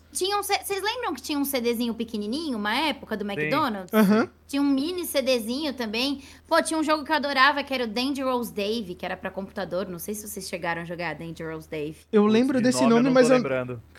É muito. Eu lembro o nome, mas eu não lembro o que, que é. Joga aí no Google, Dangerous Dave e jogo. Dangerous. E eu adorava, eu adorava Coelho Sabido. Coelho sabido. Tô ligado com o que é isso aí. Então, eu, Eu tô ligado. boa com Coelho Sabido. Que eu, eu amava. Eu tinha o Coelho Sabido segunda série. E eu jogava muito Coelho Sabido. Dangerous aí, Dave. Tipo, ele ficava. Era. Você colocava o CD e tal. Só que aí teve um dia que, tipo, eu joguei tanto Coelho Sabido, eu joguei tanto Coelho Sabido, que explodiu minha CPU com o CD do Coelho Sabido. Caramba. Só que foi, tipo, uma cena de novela, assim, porque a gente escutou, tipo, eu e minha irmã, a gente ouviu, tá! E aí, tipo, o negócio começou, tipo, tava muito quente, tipo, com umas faísquinhas, assim, e o CD todo derretido. E eu e a Agatha, a gente ajoelhou, tipo, com um encarte do Coelho Sabido, e a gente ficou, tipo, Gente, Chorando a morte do coelho sabido. eu nunca tinha ouvido falar de coelho sabido na vida. Eu não sabia o que, que era isso. Eu vi aqui agora. É um jogo meio educativo. é muito Tinha, perfeito. tinha um jogo Foi que, muito que triste. Tinha um jogo que tinha nos computadores da minha escola quando eu era pequeno, que a gente só chamava Coelho de jogo Sabido do... era de escola. Era de escola. Não, mas assim, eu não sei por que, que tinha esse jogo, porque não tinha nada de educativo nele. Era tipo, Neopets, desenterraram Neopets Neopets! Caramba! Caraca! Neopets. Caraca! Dani, Daniel Garcia, vulgo Glória Groove, era viciado em Neopets. Viciado. O Tipo, ele parava Neopets era, tipo, dar comida pro Neopets. O Neopets a gente aprendia muita coisa sobre a sociedade, né? Sobre economia, sobre gestão. Acho que por isso que eu não gostava, era muito inteligente pra mim. Já Porque o ele- coelho sabido. Não, então, era um, Sabia, jo- eu não sabia tanto assim. era um jogo que, tipo, era uma, era uma coisa de espaço, porque assim, era, um, era 3D, aí você via um- uma navezinha ou um carrinho numa estrada, assim, por trás você via ele. E aí, tipo, tinha um fundo assim do espaço, e na minha cabeça era uma coisa muito, gráfico muito avançado, e o carrinho só ia andando cada vez mais rápido. E você tinha que ficar clicando pra ele pular os buracos na estrada. Só que eu não, não sei, a gente chamava de jogo do carrinho, eu queria muito jogar de novo. Tipo aqueles que tinha num- nos minigames assim da vida. É, tipo isso. versão É. Melhorada. melhorada pros padrões de 2002, sabe? É. Sim. Mas, mas esse gente foi jogo, muito longe hoje com sites e jogos, hein? mas esse Sim. jogo do A McDonald's que eu falei, longe. Tudo velho aqui, tudo velho. Se bem que eu sou mais velho aqui, mas vocês são tudo velho. Você tá com quantos anos, amigo? 29. Nossa, uau! Uau! Nossa, que Uau, idoso. amigo! Um Que ano idoso. de diferença, meu Deus. Talvez você até tome vacina semana que vem, hein? Capaz, nossa. Olha sério. só. o... Mas esse jogo que eu falei do McDonald's não era aquele dos CDs, não era nada disso oficial. Eu achava que eu era. Que, eu- que eu era. Eu achava que o jogo era oficial porque eu era uma criança tonta. Mas o jogo, na verdade, era de sátira. Porque você tinha que cuidar. Olha só. Você... Não é tonta. É, não, olha só, você. você. Olha só como a gente fecha aqui o ciclo, voltando lá no Sammy, que ganhou a franquia do Bom Grilê. Meu Esse Deus. jogo do McDonald's, a gente, com- a gente cuidava de uma franquia do McDonald's. Só que era horrível o jogo, porque era coisa assim de: ah, você tá, tá ficando sem, sem carne pra, pra fazer hambúrguer. Você, você quer adicionar hormônio pras, pros bois crescerem mais? Tipo. Você não tá conseguindo plantar soja o suficiente para no, num país da América Central para você alimentar as vacas. Você quer subornar, tipo, o governo local. Era absurdo. Você tinha que sacrificar a vaca que ficava doente. Era muito bizarro. Era, era muito bizarro. E eu não. Era tipo aquele, era tipo aquele jogo do que tinha no, no Orkut do café. Lembra aquele jogo do café que tinha? Qual? Café. Café Mania, não lembro como é que era. Eu lembro do Papas tinha- Pizzas.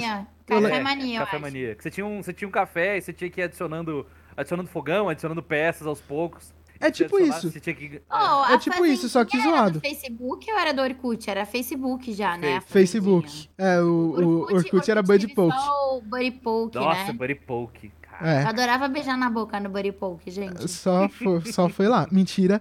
É, não, teve. Eu adorava beijar na boca no Buddy Poke. Eu achava.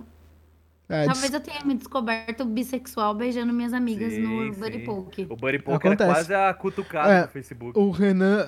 Pois é. O Renan falou ali, lembrou da colheita feliz, que era do Orkut. Feliz, esse eu jogava. Colheita eu jogava Feliz, pra caramba, sim, adorava. verdade. E era muito engraçado, os dubladores se encontravam e aí, tipo, rolava um climão, tá ligado? Do tipo, você não abriu o presente que eu te mandei no Colheita Feliz?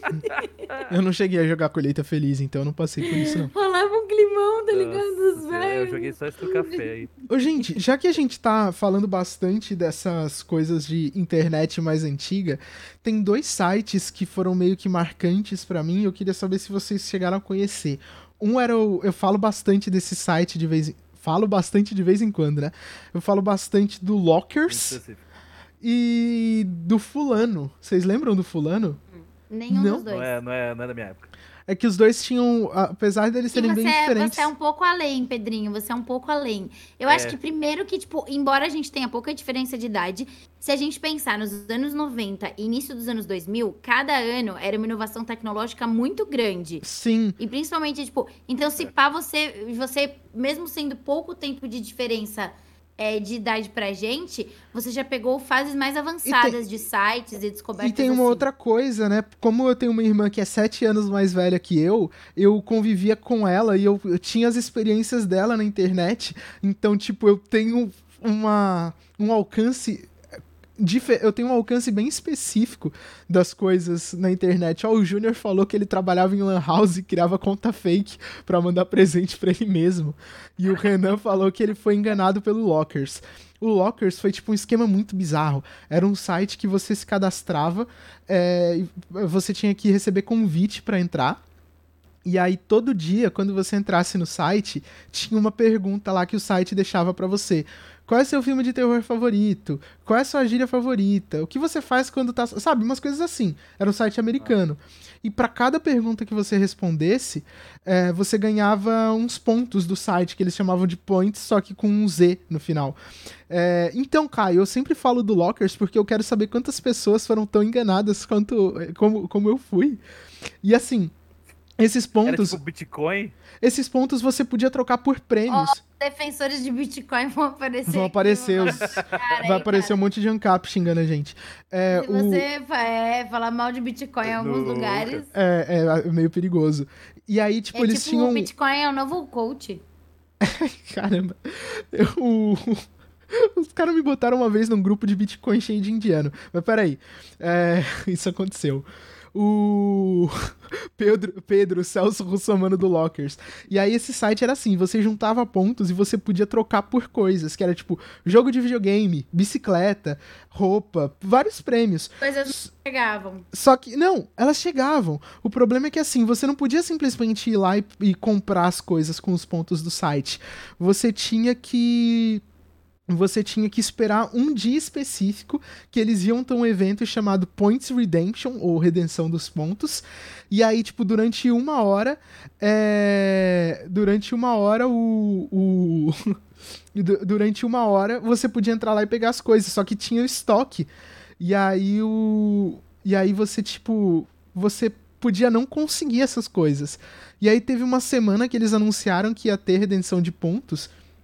E, e aí eu fiquei a semana inteira esperando. E aí quando eu consegui entrar, tava tudo travado. Eu não consegui pegar, tipo, o joguinho de Wii, que eu tinha o Wii. E aí eu peguei uma capinha de celular. Eu nem tinha celular, mas eu falei, eu preciso pegar alguma coisa, né? Fiquei aqui nesse site. E aí eles anunciaram que o site tinha sofrido um ataque de DDoS, eu acho. E aí, Ai, e aí por isso que travou tudo, mas que eles e aí eles devolveram os pontos de todo mundo. E aí o que, o que rolou foi que eu fiquei muito chateado. O site não era enganação, só que era muito difícil você conseguir esse tipo de coisa. Então, eles entregavam no Brasil, só que era muito difícil. Eu fiquei chateado e nunca mais entrei. Só que aí eles colocaram outras coisas, tipo, eles tinham uma plataforma de vídeo, é, que eles tinham programas próprios, tipo de tutorial, programa de culinária, programas de dicas e tal. E você assistia os vídeos para ganhar pontos e não sei o quê. E aí era uma plataforma, tipo, foi virando uma rede social, só que aí, tipo, é, morreu. E aí. Tipo... Orkut, Heitora, da sua época? Orkut é da minha época. Orkut não, ICQ. ICQ sim. ICQ. Eu não usei o ICQ, mas a minha irmã usava. Eu usei só o MSN. Eu usei direto o MSN também. Eu, eu tinha o meu número de ICQ, mas eu nunca cheguei a usar. Então eu, eu usei ICQ, mas bem pouquinho. Usei bem pouquinho. MSN era da hora. O... Era da hora. Você mandar aquela, aquele tipo, um videozinho de você chamar a atenção da pessoa. Tinha os winks. uma bexiga. É, era os winks. Isso. E aí, é verdade. Nossa, e eu gostava, e na MSN, tipo, quando você queria dar uma indireta pra alguém, você entrava e saía, tipo, com outro nick, tá ligado? Uh -huh. tipo, ou com a música, com tá ligado? Música, tipo, pra pessoa ver. Direto, Nossa, sim. gente. Eu acho que, o, acho que o mais perto que a gente tem de. Acho que o mais perto de um equivalente ao MSN que a gente tem hoje é o Discord. Porque, tipo, tem gente que passa, tipo, a molecada mais jovem passa horas no Discord, igual a gente passava horas no MSN. Cara, eu não consigo, velho. Eu não consigo. Sendo por áudio, eu, né? Nunca me adaptei não. aqui o Discord. Eu não consigo ficar muito tempo aqui. Não consigo. Ah, eu... Vem aqui pra cá, fica trocando ideia. Eu, pra mim, mano, vem de zap. Sabe? é. Por que você não responde? Para de ser grossa! Mas como assim? Eu, se eu quero falar com o Heitor alguma coisa, tipo, eu ligo pra ele, tá ligado? É Porque é mais fácil. Tipo, é ou então eu menciono ele no Twitter e espero as pessoas os nossos seguidores em comum as... agirem. Nossa, sim. A galera vai me cobrar, a galera manda DM pra mim, ô, oh, vai atender a Flora no zap. Eu falo, caralho, É, porque, tipo, meio. Mas é porque também eu acho que, tipo, depois de, mano, é. Como é que fala? É. Acho que também depois de um ano só se comunicando virtualmente com as pessoas, tem dia que, tipo, dá vontade de conversar muito. Mas eu cheguei em fases agora, principalmente nesse ano e, tipo, recentemente, é, de pegar e falar para as pessoas, tipo, que eu não quero falar, sabe? Tipo, uhum. Uhum. as pessoas tipo, querem eu, conversar e eu não quero conversar, porque eu acho que eu tô ficando meio estafada, assim, tipo, de conversar virtualmente, uhum. saca? Eu te entendo porque eu. Antes da pandemia, eu era muito mais ativo nos grupos de WhatsApp. No WhatsApp em geral, eu era muito mais ativo. Uh, mas depois que começou, eu, eu não sei, foi me dando Ainda mais rolou um monte de problema na categoria e tal. Aí foi me dando um, um bode de WhatsApp. E aí, tipo, teve gente que veio falar comigo achando que eu tava brava com a pessoa e tal, mas é que, tipo, eu só. E você tava mesmo? Eu. eu não, não tava. Assim, tem algumas que eu até tava, assim. Mas no geral, eu, eu preferi me afastar, sabe? E, e, e é engraçado que hoje em dia é difícil eu ficar muito tempo no, no, no, WhatsApp do jeito que eu ficava. Eu não consigo. Eu já tentei voltar, eu não consigo. Não consigo. Tipo, eu ficar muito tempo conversando, trocando é, ideia. É, tipo, por exemplo, a gente tem lá, tinha lá o nosso grupo do, do Big Brother. Eu não conseguia ficar lá com o celular aberto, trocando ideia com a galera. Eu, não, eu tipo, mandava ali um comentário ou outro, mas hoje em dia eu não consigo. Não... Talvez quando as coisas voltarem pro presencial, não sei, talvez mude a chavinha na minha cabeça de novo e eu acabe sendo mais ativo, mas... Uma coisa eu tenho certeza, é que o nosso primeiro happy hour vai ser um bagulho histórico, assim. Nossa, por favor, por favor. Eu só quero. Assim, não precisa nem ser um histórico, pode ser uma baixinha depois de Então, Nossa, mas cara, vai ser histórico, vai mas eu ser tenho- histórico. Assim, eu não sou uma pessoa muito rolês, nem com os meus amigos próximos da dublagem e tal, mas assim, eu tenho certo trauma da baixinha, porque o Bruno Marçal pediu almoço lá, e teve um dia que foi com barata na comida. Eu, eu, eu evito comer lá, eu só bebo cerveja. Eu só É, comi gente, batata o Bruno frita de lá até uma vez. tentou umas vezes pedir aqueles sanduíches, mas eles não são muito bacanas. Sim, tipo, não dá eu não. acho que vale mais a pena a gente, tipo, pede umas brejas, só que agora a gente nem precisa mais ficar na baixinha. Tipo, a gente pode fazer isso aqui em casa, porque é mais perto. Do lado, né? E aí, tipo, tem um banheiro que só a gente vai usar e tem uma cerveja que vai estar sempre gelada. E não tem barata e na só vai comida. ter a gente. Sim, sim. É que, é que a, ba- a baixinha era mais o, a questão ritualística ali, né? É, ah, o deu sexta-feira, acabou, acabou o expediente. Ah, não, mano, mas agora, bora. tipo, eu não vejo a hora de ver meu apartamento cheio, tá ligado? Tipo, Sim. eu não vejo a hora de, tipo, os vizinhos devem estar me achando muito da hora, inclusive, mas. É porque Mal sabem eles. Uma vida socioativa. Mal sabem eles.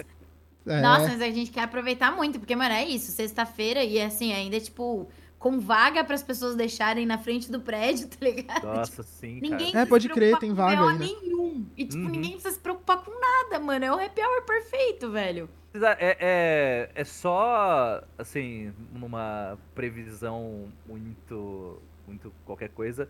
Mas, no caso, acho- vocês acham que é só ano que vem mesmo que que a gente começa a voltar ao normal mesmo, né? Eu acho que, tipo, final do ano que vem. Tipo assim, eu não sei se final, mas acho que segundo semestre as coisas já começam a voltar a andar. Talvez. Ah, eu não Saca? sei. Eu não sei. Assim, eu quero criar expectativa de que no primeiro semestre do ano que vem a vida já vai estar menos estranha. Mas é muito difícil criar essa É, eu expectativa. achei difícil. Mas eu É, tento, porque assim, as pessoas estão sendo vacinadas. Só não na velocidade que a gente sabe que deveria ser adequada. Então, mas é porque na velocidade que estão sendo vacinadas, o negócio seria 2023. Só que ano que vem tem eleição. É, Então as coisas vão dar uma acelerada por causa da eleição. Da mesma Porque alguém forma vai que querer mostrar passado- serviço. Da mesma Exato. forma que ano passado flexibilizou por causa da eleição e teve hospital de campanha e etc e tal, ano que vem a gente tem aí. E outra, o governador tá com o seu governo ameaçado, o presidente tá sendo com, tá com o seu. Tá sendo investigado. tá sendo investigado. Então, assim, eu acho que. Esse, eu acho que o segundo semestre desse ano a coisa já vai começar a dar uma melhorada no sentido de vacinação. Uhum. Até porque quando chega a maior dose de vacinas, né? É no segundo semestre. Que é as doses, tipo, de vacinas de fora, tipo a Pfizer, né? Que não são as de produção daqui, chegam. Então, acho que isso já vai dar uma diferença. Mas eu acho que, tipo, pra gente, tipo, se encontrar assim, do tipo, ou até a dublagem passar a ser mais híbrida do que a preferência pelo remoto, acho que só segundo semestre do ano que vem, tá ligado? Uhum. É, eu acho que é, é- é- é bom, tipo, não criar é, muita expectativa, mas É. eu acho que Eu dá acho, pra sonhar com o segundo semestre de mas eu acho que o 2022. máximo que acontece, tipo, até o primeiro semestre desse- do ano que vem, é, tipo, encontrar com as pessoas que você sabe que estão trampando só de casa, que não saem. Uhum, uhum. No máximo, tipo. Que usa máscara ali- direito. que usa máscara direito, no máximo, tipo, ver mãe e pai que já vão estar vacinados e com as É. duas doses, mas estando de máscara, que é tipo. Minha né? irmã tá. tipo, gente, eu não vejo a hora de ver minha avó, cara. É, o meu, meu pai tomou a primeira dose já, minha mãe tomou a primeira Oh, dose bom. também. Minhas duas avós já estão devidamente imunizadas. Minha irmã participou dos testes da Coronavac, então ela tá vacinada desde o ano passado. Então, só falta eu lá em casa Só agora. falta você. É. É, aqui só. A minha mãe é. Minha mãe é uma mãe jovem. E que, por um lado, que bom, não tem comorbidades, então. Uhum. Que bom, mas tanto a minha mãe como a do Luiz são jovens e sem comorbidades, então elas vão da leva do de 1 de julho. Elas vão Primeiro... Ah, tá, mas tá Ah, chegando. tá. Tá, chegando. Tá, tá bem pertinho e eu tô tipo. Nossa, é A uma fica vontade. e vai ansioso, ser né? muito legal, porque, tipo, a minha mãe vai ser vacinada numa semana e na semana seguinte é o El, que acho que é o mais próximo que eu tenho de pai hoje. Que legal. Então eu tô, tipo, muito feliz, porque julho vai ser, já vai começar muito bom. Tipo, pra mim é meio que isso também. A gente, óbvio, né? Que as expectativas, elas vão de acordo com aquilo que a gente quer que se realize. Então, tipo, segundo semestre vai ser muito bom pra gente por conta disso, da gente pensar que, tipo, os pais, até os pais que são mais jovens e os outros professores, os outros profissionais da educação que também vão poder tomar. Tipo, a gente tem vários amigos que têm licenciatura e que vão poder se vacinar e que, tipo, não é uma coisa ruim, não é uma coisa do tipo, nossa, porque ele está se vacinando e eu não. É uma Uhum. coisa boa, porque, tipo, É, são porque mais só- pessoas É, vacinadas. e tá só você tomar vacina não resolve Você nada. é bacharel, né, amigo? Exato. Heitor, você é bacharel em cênicas ou é licenciatura? Os dois. Então você vai poder se vacinar em julho. Jura? É. É mesmo? Júlio. você tem Jura não, licenciatura. Júlio. Júlio. É. Porque é quem Tá tem licenciatura. Ah, não sabia não. Profissional sabia de mesmo. educação. Olha Eu vou atrás disso aí, eu não sabia disso não. Eu não É, Tá não. vendo? É muito legal. Você, o Evelyn, acho que a Mari também. Ah, a Mari também. Muito Caraca, legal, gente. Que legal. Isso, tipo, que da hora, mano. Muito Que da hora, eu não sabia disso. Que da hora. É, É isso. a partir de 1 de julho. Nossa. Eu não sei se você tem que estar em exercício, eu acredito que não. Porque eu conheço várias pessoas que são profissionais, é, tipo, da área da saúde, tipo, professores de educação física e tal, acima de 30 anos, que tomaram mesmo não exercendo, sabe? Tipo, Entendi. Ah, eu não vou, sei se eles vou- fizeram alguma coisa legal, mas aí, eu acho que não, porque você tem aí. que comprovar tudo bonitinho. Aham. Vou dar uma pesquisada nisso aí pra ver. É, o Arthur Piccoli de Conduru se vacinou mesmo não exercendo. Ele é profissional de educação física. Verdade, E ele é verdade. licenciado, e ele tem Verdade. licenciatura, por isso que ele pôde se vacinar. Caraca, eu vou real procurar isso aí. Porque eu, eu não, eu não, não tinha me ligado nesse detalhe, não. Eu esque... Isso é porque muito como, legal. como eu não exerço, eu esqueço que eu tenho, saca? Ah, amigo, ó, a, a Atena falou que tem que comprovar com olerite agora. Hum. Olha, Tem que estar em exercício pelo menos. Ah, é porque o Arthur, ele é do Rio de Janeiro e no Rio às vezes é diferente. É diferente, entendi, entendi. Então, a gente tem que olhar por cidade também, porque cada cidade tá Sim. de um jeito, e tipo, cada estado, Cada estado tá de um jeito. Diferente. é, por exemplo, uma coisa que eu vi é que cada estado tá com um ritmo diferente de vacinação de PCD. Porque tem estado que já, vaci já tá vacinando é, pessoas com deficiência de qualquer idade. Tem estado que tá vacinando só o. Só, é, só quem recebe pensão ou quem é institucionalizado. E o pessoal que tem trissomia do, cro- do cromossomo 21, que são as pessoas com síndrome de Down. Acho que em qualquer idade elas podem tomar a vacina, porque a Covid é bem agressiva em quem tem síndrome de Down, então é importante. Uhum. Mas o ritmo varia bastante. É, Kitari É, oficial, e, tipo- meu padrasto é professor e ficou o ano inteiro se cuidando, dando aula online, só que obrigaram ele a dar aula presencial e ele pegou. Eu sinto muito por isso. Eu sinto muito eu de também verdade. sinto muito e eu espero que ele esteja bem. E é por isso que eu tenho medo de dublar presencialmente. Muito bem, alguns segundos de silêncio. Muito bem. Exato. É isso aí. Porque acho que é tipo aquele silêncio que todos concordam, tá ligado? É. Tipo, Xuxa É, Lua de Cristal, caramba. Vocês acham que a dublagem vai se tornar ou está se tornando mais inclusiva para as pessoas de outros estados quando se tornou remota? Ahn, eu acho que com o passar do tempo, mais mercados de dublagem vão surgir, porque isso faz parte da vida. É, não quer dizer que esses mercados vão crescer rápido ou que vão demorar para crescer. Eu só acho que outros mercados vão surgir e é assim. Mas eu acho que a dublagem ser inclusiva não tem necessariamente relação com ela é, ser remota. Acho que as pessoas vão ter Uhum. mais acesso, talvez, a cursos de dublagem, porque Exato. tem curso de dublagem sendo feito é, remotamente. Mas não sei se só pelo fato de ser remoto a pessoa consegue se inserir no mercado. Porque é uma coisa que não é tão simples assim. Mas eu não posso te falar com muita precisão. fazer- É, você não pode Até fazer o seu. Você não pode fazer estágios e registros remotamente. E a gente não. Na verdade, assim, ó, a gente nem fala muito de dublagem na live, tipo, especificamente, Uhum. tipo, dessas dúvidas, assim. Ou teve até eu vi que teve gente que destacou pergunta, perguntando de trabalho e tal, mas a gente evita, tipo, a, a nossa ideia do recepção é falar sobre dublagem no quadro que a gente vai fazer daqui a pouco com o Heitor. Que é o de perguntas. A gente tá aqui pra vocês conhecerem um lado diferente dos dubladores. Exato. Mas, resumidamente explicando, a gente não tem como saber de absolutamente nada, porque por enquanto a gente tem uma permissão temporária para trabalhar remotamente. E a gente não sabe se essa permissão vai se tornar algo que vai ser definitivo ou não. Então a gente não pode opinar sobre uma coisa que a gente não sabe qual vai ser o futuro. Sem Só contar que a gente, voltarem tipo. que a gente vai saber como que Sem Exato. contar que, assim, hoje a gente trabalha muito melhor remotamente do que a gente trabalhava um ano atrás, que mais ou menos um ano atrás, que foi quando estava começando a dublagem remota. Mas todo dia a gente aprende uma coisa nova, então a gente não dominou 100% essa modalidade de trabalho. Então a gente não tem nem como explicar 100% para as pessoas como funciona uma coisa que a gente não entendeu 100%. Então é, é, meio, é, é meio complexo, não é tão simples assim.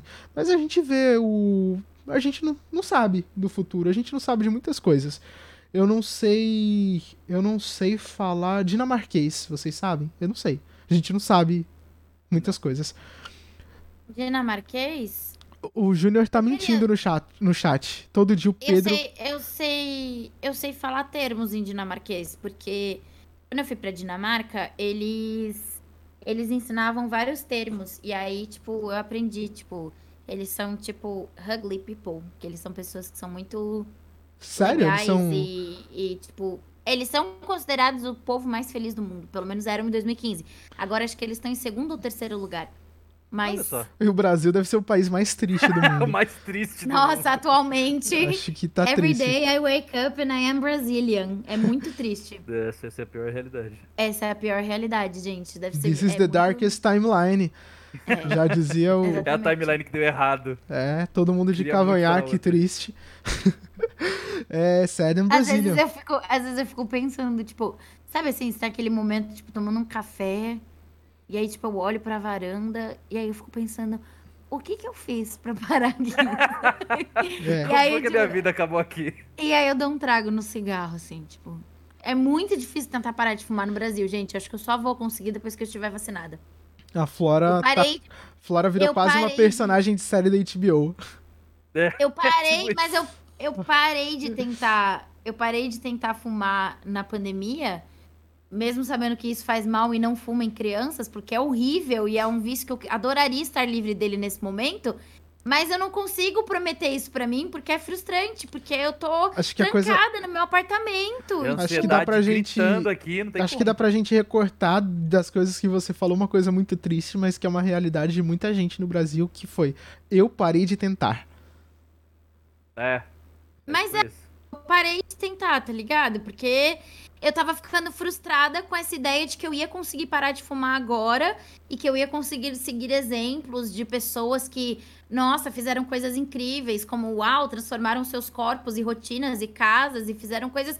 E aí eu falei, mano, mas essa não é a minha realidade, tá Aham. ligado? E tipo, e é muito. E acho que a pandemia ela veio muito pra mostrar isso pra gente. Qual é a sua realidade? Inclusive, qual é a realidade do país. Porque eu acho que muita gente que, tipo, conseguia fazer duas viagens pra fora do país por ano se achava, tipo, muito rica e muito, tipo, provedora de coisas incríveis. E aí bateu a realidade que, tipo, você não mora num país rico. Você tem uma situação confortável dentro do seu país, mas que não significa Isso não quer dizer absolutamente nada. nada se você for para um país rico. Tipo, hoje, se você for pro Egito, do- no- no valor, nos valores das moedas e de quanto elas custam, você vai pagar 30 reais numa xícara de café. Jesus. 30 reais numa xícara de café. Então, assim, não é nem uma questão de ter renda ou não, é uma questão de, tipo, de estupidez O e de que- pensar quando O que a sua que- renda significa? Nada. Uhum, O que nada. a sua renda significa? Absolutamente nada. Absolutamente nada. E aí, tipo, mano, da hora, tipo, que você tem condição de ir pra Orlando se vacinar, mas é de bom tom? Não é Não de é bom bom tom. Nossa, esse boné me trouxe poderes militantes, assim, ó. É, hoje o, pro- Hoje eu tô- hoje o programa Poderes tá. militares. Hoje o programa tá bem politizado, hein? Tá bem tá bem politizado. politizado. Fa- fa- É faz bom, porque aí quem. É bom porque aí quem não, não É que quer a gente já, acompanhar a gente. exato, tá a gente já uma deixa bem claro mais ou menos qual que é qual que é a linha editorial, né? Aí, o- culpa- Exato. aí o pessoal, a gente não, não pratica nenhum tipo de O boné do Mario estelionato. Odyssey possuindo a Flora. A gente Que- A gente não pratica nenhum estelionato editorial, né? É, Olha a cara da Mel, perfeita. Perfeita. Quem tá ouvindo a gente no Spotify, se quiser ver os animais, os pets dos convidados, é, tem que acompanhar na Twitch. Odyssey e Tem que acompanhar na Twitch.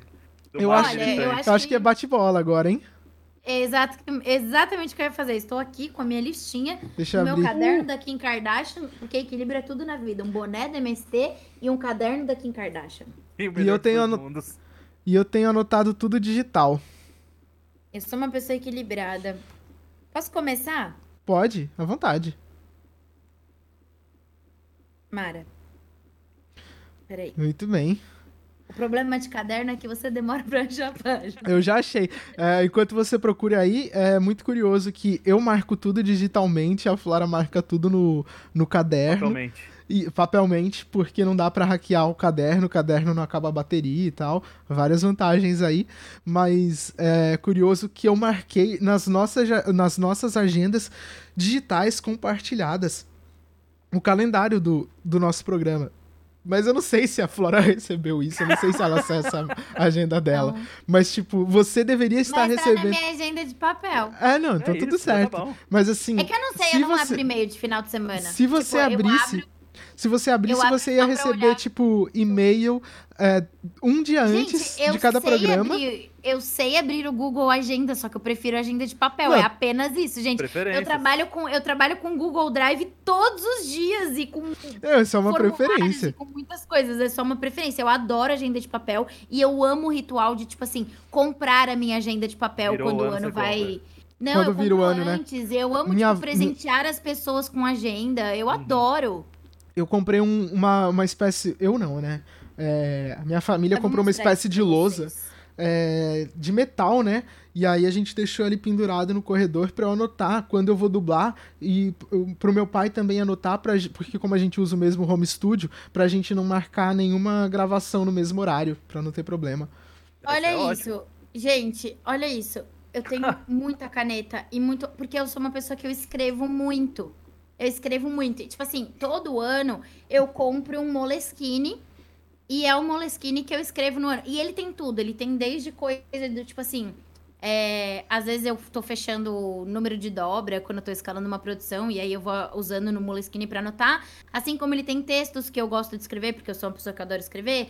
Tem desenho, que às vezes eu tô com vontade de desenhar e eu faço um desenho, tipo, e é aquele Moleskine do ano. E é muito legal, porque eu tenho uma gaveta aqui em casa onde tem os meus Moleskines desde 2013. E tem muita Caramba, coisa que da hora. legal. Caraca. E é tipo um Moleskine por ano, então é muito legal, porque eu vou acompanhando essa flora. Aham. E, tipo, é um bagulho que eu levo, inclusive, pra minha terapia. Quase um e que eu diário. É um diário, exatamente. Eu faço isso É, com. tipo um eu tenho- diário, muito legal. Olha só que louco, eu faço tipo a mesma coisa, só que digital. Que eu tenho um blog que eu, que eu escrevia quando eu tava na escola e ninguém tem o link dele. E aí eu uso ele como diário, porque eu sinto que eu tô botando o que eu quero botar pra fora, só que sem jogar aquilo pra ninguém ler especificamente. E tipo, eu uso ele de diário. O Gurgel, o Gurgel falou que meu caderno da Kim Kardashian deve multiplicar as páginas porque eu anotava as pautas do canal dele em 2017. Amigo, não, porque ele é de 2018. Eu comprei ele na Inglaterra. E eu voltei pro Brasil dessa viagem em 2018. E na verdade, ele tem a página muito fininha. Então ele tem muitas páginas. Muitas páginas, porque é um papel muito fininho. E eu comprei na Urban Outfitters em Camden Town. Olha só. Olha só. Chique. Olha só, bonito isso. E só pra concluir esse assunto de digital e físico, antes da gente entrar no quadro das perguntas, é, a Flora ela fecha os o número de dobras, né? Quando a- ela organiza né, a logística das produções que ela dirige no papel. É, e eu mandei de presente pra ela uma planilha de Excel com as fórmulas pra ela fazer o mesmo trabalho no Excel, mas eu já avisei, olha, eu tô fazendo isso porque eu tô testando umas coisas aqui. Você não, não se sinta obrigado a usar. Mas se você Obrigada, quiser, tá tipo, tá aí. Tá aí eu mandei pra ela de presente uma, um, um modelinho um de planilha do tutorial, Excel. Mano, ele mandou um tutorial. Eu fiz um Caraca. vídeo. Eu fiz um videozinho explicando como é que usava. Mas Eu eu, sou uma sou uma pessoa- pessoa... eu adoro papel, amo papel, amo papel. Acho chique, acho chique tirar minha agenda bonita que tem meu nome, holográfico, acho lindo, amo papel. Ó, É até isso. livro, eu tenho, eu tenho, e ó, eu tenho, eu tenho um livro, mas eu tenho Kindle também. Eu sou, eu sou equilibrada. Você é o Olha melhor só. dos dois mundos. Você é a Hannah Montana Ah, é. que a gente merece. Por exemplo, quando eu vou falar de coisa séria, no- quando eu vou contar piada no Twitter, eu uso terno. Quando eu vou falar de coisa séria, eu me fantasio de palhaço. É isso, Exato. a questão é Esse é o equilíbrio. sentimento. É, perguntas, né? Começa aí, Flora. É, Heitor, um filme que mudou a sua vida, e não tipo o que você fez, um filme que mudou a sua vida, que você assistiu e falou, uau? Cara, ahn, eu, não, eu não diria que necessariamente mudou a minha vida, mas acho que ele mudou a- as expectativas que eu tenho em relação a próximos filmes.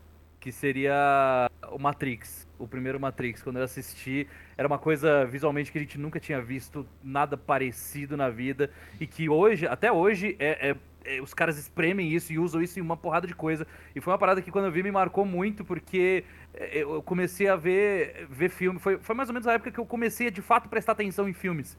E aí foi a partir dali que eu falei, caraca, ok, eu, eu acho que eu posso esperar algo diferente do que eu já tô acostumado daqui pra frente. E eu não me decepcionei. A cada, cada, cada ano que passa, as tecnologias vão avançando e a gente vem, vai vendo coisas melhores ainda.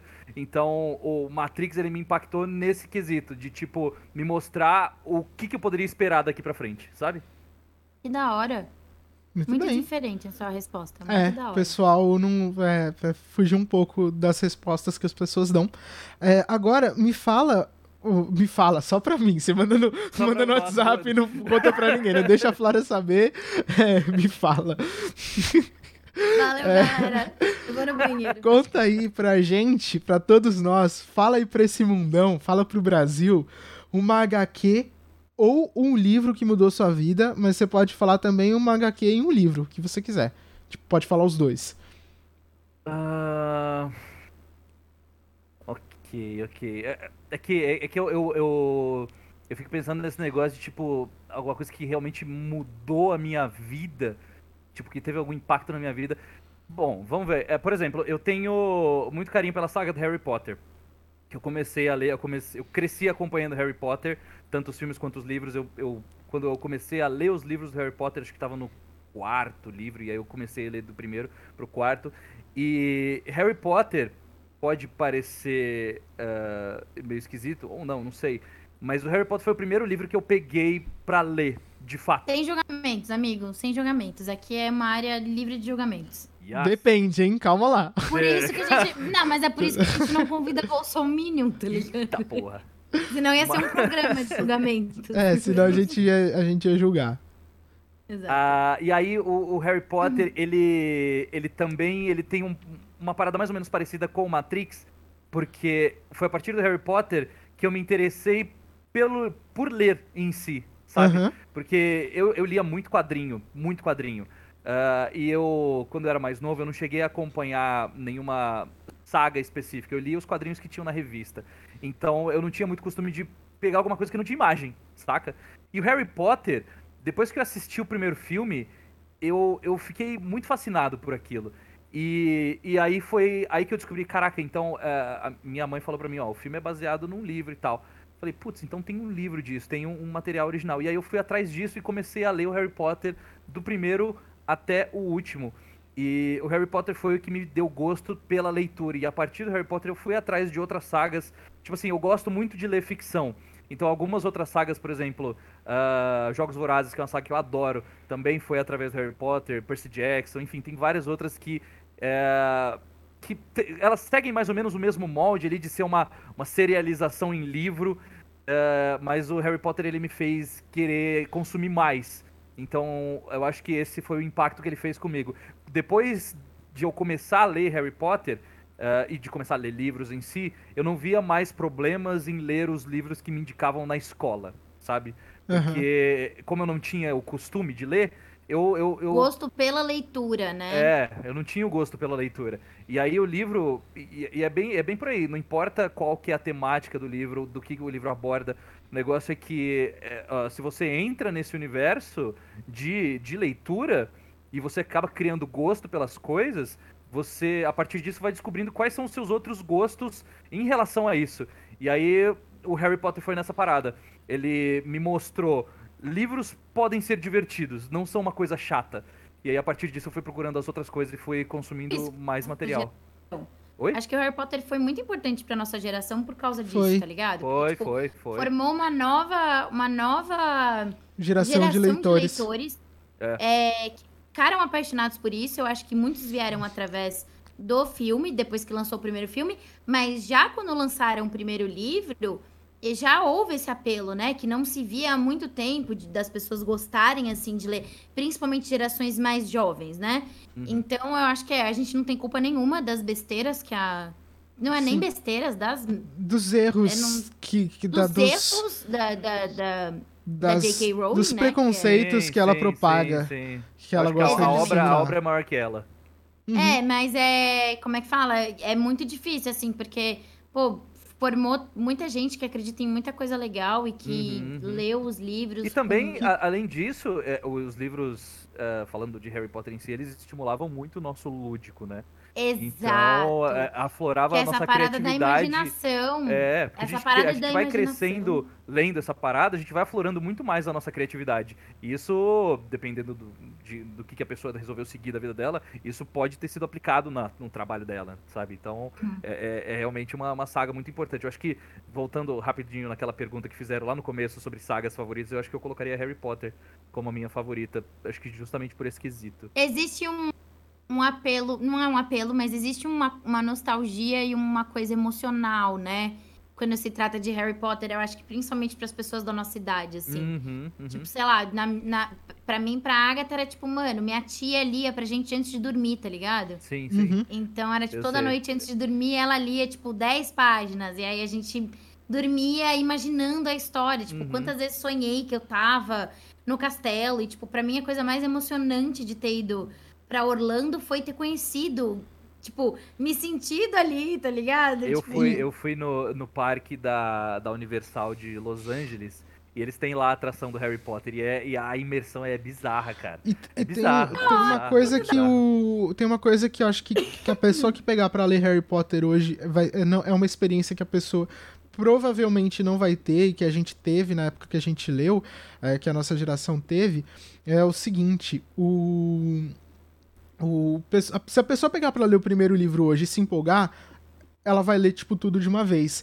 E a gente foi lendo aos poucos e a gente amadureceu junto com a obra. E aí, quando eu peguei pra ler, E o livro? Tinha Oi? que esperar sair. Tinha que esperar sair o livro. e, tipo, Mano, às vezes. E o primeiro livro, ele tem uma narrativa e um jeito muito, muito, muito infantil. E é super adequado porque os personagens são criança e quem tava lendo era criança. E aí, tipo, o último livro, ele é muito mais sério. É tipo, ah, é o livro mais adulto do mundo? Não, não, é literatura infanto-juvenil. Mas a narrativa é muito mais madura. E pra gente que acompanhou os livros quando eles estavam saindo, é, a gente amadureceu junto com eles. E aí, tipo, a gente tava na idade de entender aquilo. Tanto que Exato. quando eu li pela primeira vez, o livro que eu menos gostei foi o Cálice de Fogo, porque eu era mais novo do que os personagens e parte daqueles dramas que estavam aparecendo ali não tinham significado pra mim. E aí o quinto livro, é, ele tinha um monte de coisa ali, um monte de enrolação é, que, que me agradou. E eu gostei muito mais do quinto livro do que do quarto livro. E depois, Uhum. anos depois, quando eu fui reler, eu não gostei tanto do quinto livro e eu amei o quarto, porque fazia sentido pra mim. E, e aí, tipo, eu não sei, é diferente hoje, né, pra quem. É. Pra quem pegar pra ler. Nossa, eu acho que eu vou pegar pra ler. Eu acho que eu vou pegar pra Faz ler. isso, faz isso. Sim. Eu Faz muito preciso reler. eu não Nunca leio. mais reli, eu preciso reler. É. Eu, eu reli, tipo, há uns isso. quatro anos, mais ou menos. E foi uma experiência interessante. Foi interessante. Só que eu parei no quinto livro, eu não cheguei a reler tudo até o final. Porque daí eu, eu pensei, cara, o quinto livro era bem mais legal quando eu li pela primeira vez.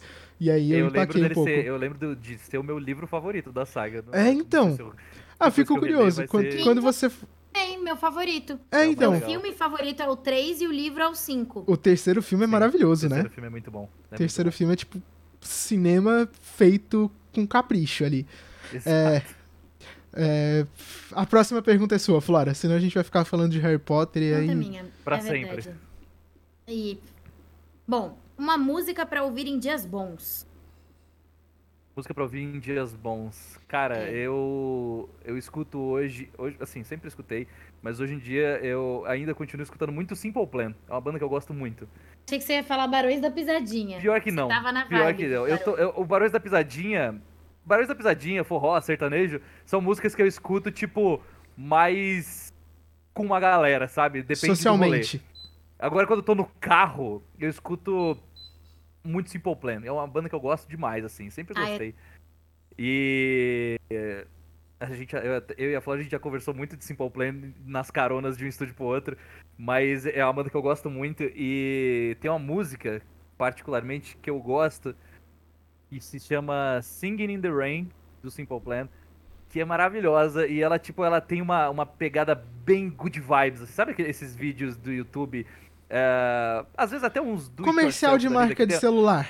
É isso, que tem uma musiquinha gostosinha, assim, uma, uma melodia gostosinha pra você ouvir. Novas essa essa deles? música. É das músicas novas deles. São novas, assim, mais hoje em dia. não, mas, mas, mas- é- são das mais recentes, né? Isso, não não isso, é da época tão emo, Isso. tão...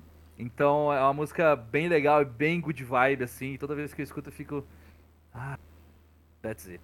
É isso. Eu gosto. Mas e música pra ouvir em dias ruins? Lembrando que música pra ouvir em dias ruins pode ser aquela música que te anima ou aquela música que você coloca pra acompanhar a sua tristeza, pra você passar pelo processo ali de curtir a tristeza.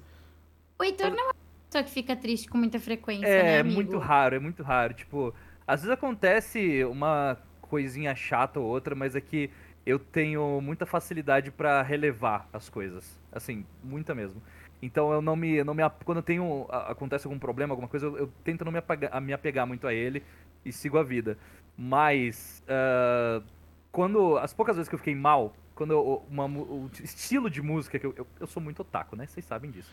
Então, o estilo de música que eu gosto de escutar é, muito, é música de anime. Porque as aberturas de anime, geralmente elas têm uma pegada que é tipo uma crescente, assim, sabe? E elas tiram você de qualquer fossa possível. isso é Então, verdade, isso é verdade. Música de anime, ela dá um, um up, assim, pra você. Assim, Depende, música de abertura, né? É música de abertura. Não, Mas tem Música de- também. Mas Tem não é todo também. encerramento. Não é todo, não é todo. Mas a Uma grande música de maioria das músicas abertura- de abertura, música de abertura tem um, um crescente Ó, ali que... Oficial. Não, é que, desculpa, mas perguntaram aqui, tipo, a, a Ju falou assim, ah, conta o segredo pra gente. O Heitor, gente, poucas pessoas sabem, mas ele é um grande Golden em forma humana. Ele é um Golden. e, e é isso, É, cara. é Mas, isso. às vezes ele até fica triste ou estressado, mas aí você consegue, tipo, rapidamente apagar isso da cabeça dele, Uhum. fazendo alguma coisa legal, ou dando um abraço nele, ele já esquece e já tá tudo Sim, bem. sim. Eu É também não, não tenho o costume de, tipo, é, dispor problema, assim. Quando eu tenho problema, é é difícil eu falar, tipo, sei lá, eu, eu não sei, às vezes eu tenho na minha cabeça, tipo, eu não quero ficar me vitimizando. Se bem que não, não necessariamente falar sobre o problema significa que você tá se vitimizando, mas aqui na minha cabeça eu penso isso. E tipo, ah, não, esquece, lido com isso depois. E aí eu sigo a vida e depois eu esqueço e, e tamo junto. É Sim. isso. Ah, ó, falaram aqui no chat sobre. De peixinho dourado. Falaram aí no chat sobre. É, sobre a trilha sonora do Sonic. Eu lembro bastante daquela banda Crush 40, que eu achava engraçado, que é tipo Cru- Crush 40 o nome, né? Eu acho engraçado o nome. É, Crush essa aí é 40. aquela que canta aquela. Live and Learn. Round that beat of sound. É essa? Essa, essa daí também, isso. Foda. É muito boa, muito boa essa banda. O Zeca falou pra gente escutar S- Swept Away de um instrumentista grego chamado Yanni. Vou procurar. Ok. Oh. Eu conheço Crush 40? Claro que conheço, Kitari. Eu conheço Crush 40. É engraçado falar esse nome, porque parece que você tá falando. Eu, eu tenho uma crush forte. não parece? Eu penso Caraca, o muito que, que nisso. tá acontecendo com você, Pedro? Eu não sei. É, é muitas coisas. É pandemia. Um ano e meio de pandemia. Um ano e Ah, meio ok, de pandemia. tá bom, ok. É um, é um bom argumento. Bom, é, e aí agora é o momento que a gente fala sobre dublagem, onde você Ô, vai louco. contar pra gente a dublagem que você fez favorita, que você mais gosta, seja porque você tem um apego emocional, ou porque você acha que ficou a melhor que você fez até hoje, ou porque Flora, ó, vale game, só, eu só vou te, eu só vou, eu só vou te interromper, Flora, pra dizer o seguinte, é, para dizer o seguinte pro público. Gente que tá ouvindo no Spotify, a Flora tava lixando a unha e eu não vou tirar o ruído dela lixando a unha, porque isso vai me dar muito trabalho quando eu for editar. Desculpa, porque tem, eu quebrei uma unha. não tem e problema. eu tô ten- Só que eu, eu tô tentando Eu não vi- cometer uma tragédia. Eu vi você pegando. quebrar, tipo, na metade. Eu vi tá você ligado? pegando a lixa de unha e eu pensei, ah, meu Deus, que, que plugin eu vou usar agora? Então, Nossa. eu já tentei, eu já tentei arrumar, eu já tentei arrumar com com a tesoura, eu não consegui, e agora eu tô tentando arrumar na lixa. Mas eu não tô escutando Não. ela lixando. Vai Ah, mas eu tô. Desculpa, amigo. Não, pro... não, tudo certo. Não tá, não tá tudo Faz certo. um ano e meio que eu não vejo uma manicure. É verdade. Aí ela tem, ó, todo mundo tem um argumento bom. Só falar pandemia. Acabou. Pandemia, tá tudo Não tem o certo. que discutir. Qual a sua dublagem favorita das que você fez, Heitor? Responde pra gente. Fala Ai, pro Brasil. É uma Fala- que inclusive você dirigiu. Olha! Aliás, não foi só você, mas você também dirigiu. Cara, eu eu já falei isso pra, ah, em algumas quando eu tive a oportunidade de conversar com pessoas a respeito dessa pergunta específica e é sempre a mesma resposta porque eu sou muito fã de Power Ranger. Ok. E eu tive a oportunidade de dublar Power Rangers. Tudo bem que rolou um problema ali com a segunda temporada e tal. Mas eu dublei uma, uma temporada inteira de Power Rangers, cara. Isso foi legal pra caramba, porque eu sempre fui muito fã. E tipo assim, as paradas que eu mais gostei de fazer ah, na dublagem foram coisas que eu consumia quando eu era criança. Então, tipo, por exemplo, quando eu fui dublar Dragon Ball, foi um, um, um boom desgraçado na minha cabeça. Mas Power Rangers, por ser uma parada que eu acompanhava desde sempre e que ainda acompanhava no período em que eu estava dublando a série, foi, foi, foi muito marcante pra mim. Eu achei muito divertido. E eu adoro a franquia, acompanho até hoje. E era muito legal quando você fazia lá o- o- os gritos das morfagens, os Aham, gritos dos sim. lords. E você. É, depois que ele morfava, era uma enorme sequência de reações. Então, sério, eu acho que foi assim. Foi a Catártico. minha, a minha dublagem. Foi, foi catártico, foi a minha dublagem favorita. Não sei se foi a, a melhor que eu já fiz, mas. Ah, não, mas a- é sua favorita. É, tipo, mas que a você minha mais favorita curtiu de de todos os fazer. tempos foi Power Aham. Rangers. Foi Power Rangers. Da hora. Ah, que legal, fico feliz. Eu fiz parte Todo mundo disso. fez, né? A Flora fez também Power Ranger, o Pedro fez É também. muito legal Eu fazer fui Power Rangers. Ranger amarela. Eu, Tipo, primeiro porque, tipo, é divertido, segundo porque é muito tranquilo, assim, não exige um... é, Tipo, é claro que a gente faz com carinho, a gente faz bem feito, mas, tipo, não exige, tipo, muito do dublador. Não. Só, tipo, real, você gente- só precisa na real, Acho que gritar. É, a gente- acho que a gente Então, tipo, você consegue dubla melhorar o descansando. original, na real. Tipo, você dubla descansando, você dubla diverti se divertindo, então é muito da um hora. sorrisão na cara, assim. Eu tô com um sorrisão na cara de lembrado. É muito legal. É da hora. Agora, uma dublagem que você assistiu que você gostou muito, tipo, as suas dublagens favoritas como público. Ah, como público. Deixa eu ver. Cara, eu tenho um marcante na minha cabeça quando eu penso em dublagens que eu gostei. Eu lembro direto de As Branquelas. Não, acho que não só pelo filme em si, mas eu adoro todas as adaptações ali do filme. Bem que hoje em dia talvez elas sejam um pouquinho erradas, mas na época ali que eu assisti, eu Sim. adorava demais, demais, demais, demais. Tava na época, né? Niso Neto e o Marco Ribeiro? Não. Marco Ribeiro? É o Duda Marco Ribeiro. Não, du- é o Duda Duda? É o Duda. Duda Ribeiro, É o Duda. É o Duda Uhum. e o Niso Neto. E eu, eu adorava as adaptações deles. E. E outra também que eu adorava, mas acho que é mais por. É, é mais porque me apresentou o que era dublagem. Foi Pokémon. Sim. adorava, adorava, adorava, adorava. É, e, e como eu falei, até postei esses dias no Twitter que eu Eu vi a foto da, dublagem da revista. da revista. Conheci o que era dublagem através de uma revista do Pokémon, que deu, fez uma entrevista lá com o Fabinho e tal. Eh, e com outros dubladores da época. E, e Pokémon me marcou muito justamente por isso. Que é ali que eu descobri que. Ok.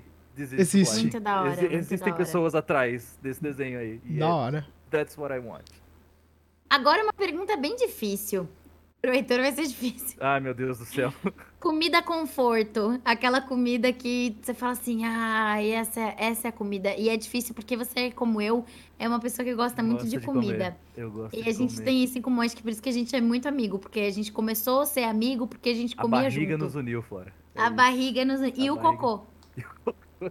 É, ok. Só acho de comida agora. Só de comida agora. Vamos falar só de comida, gente. É isso. Ai, cara, putz, eu acho assim. é, tem muita coisa que eu gosto, muita, muita coisa, mas tem uma parada que é, que é simples e que cai bem em qualquer momento. Não, não necessariamente em qualquer momento, mas assim, sempre que eu como, eu fico muito feliz. Que é macarrão com salsicha. Simples. Simplão. Eu nem gosto de colocar o molho. Eu gosto só o macarrão e a Que é salsicha. salsicha. Aham.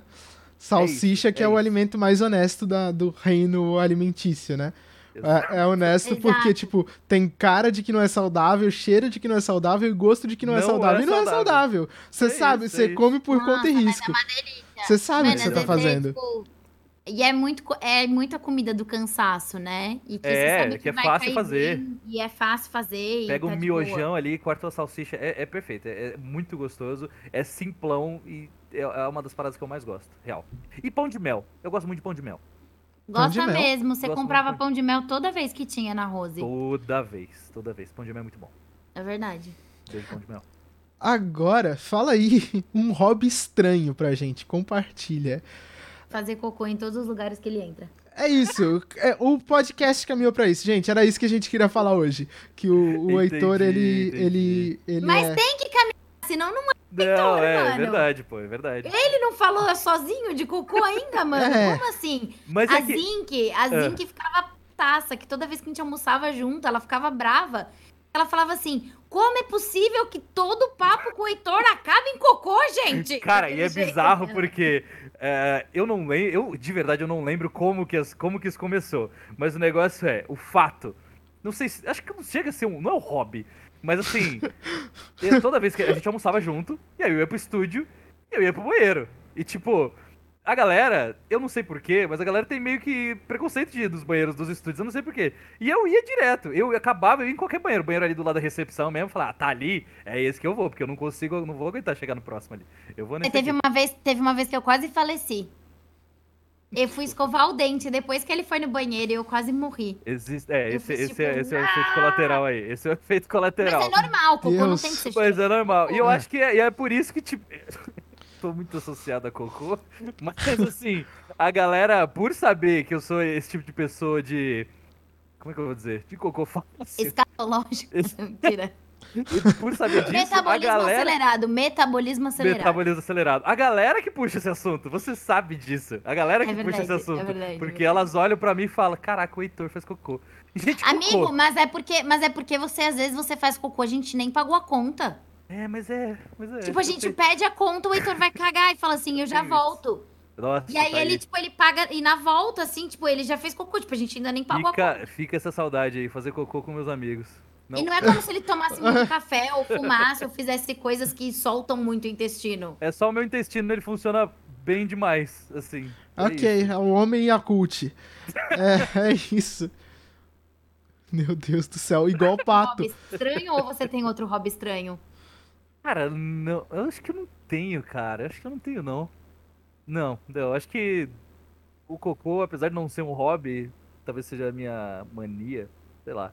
Não. Mania. Também, mas eu acho que você não percebe isso. O quê? Você grita em momentos aleatórios.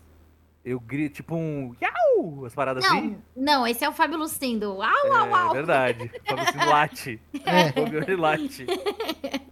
O Fábio Lucindo, ele tem que entrar em todas as escalas quando ele tá, quando eu tô, tipo, com o Wagner de técnico, ele tem que entrar em todas as escalas fazendo au, au. Senão o Wagner acha que ele tá triste e fica triste, tá ligado? Mas o, o Heitor, ele grita. É, é, ele grita, tipo assim, às vezes a gente tava no carro, não sei o quê, e ele do nada, ele gritava, tipo, ele tava segurando o volante, ele fazia... E parava, tipo, do nada, você fazia muito isso, É, amigo. mas isso eu não, não sei se é uma mulher, era só pela, pela zoeira que não fazia o menor sentido. O nonsense me atrai.